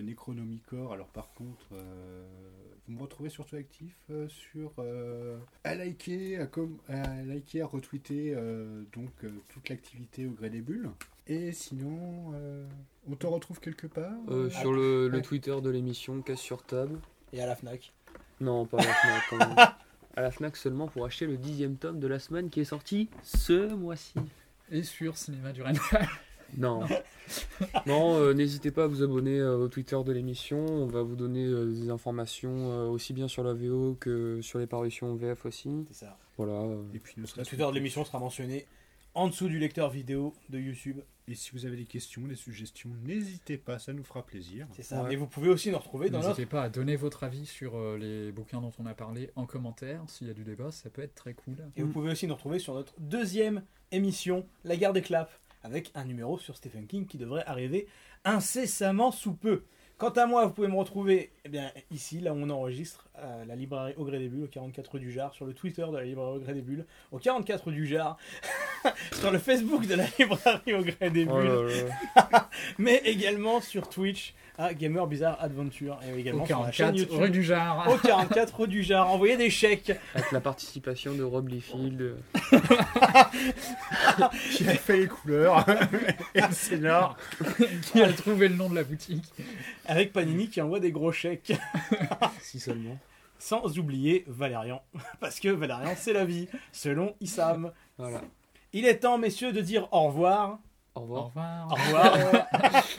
très bientôt. Et nous nous retrouvons, du coup, dans une semaine. À Non, dans deux semaines pour parler Dans deux cinéma. semaines pour parler cinéma, dans un mois pour parler des sorties de septembre. Voilà. Merci de nous avoir écoutés et à la prochaine. À plus. À plus.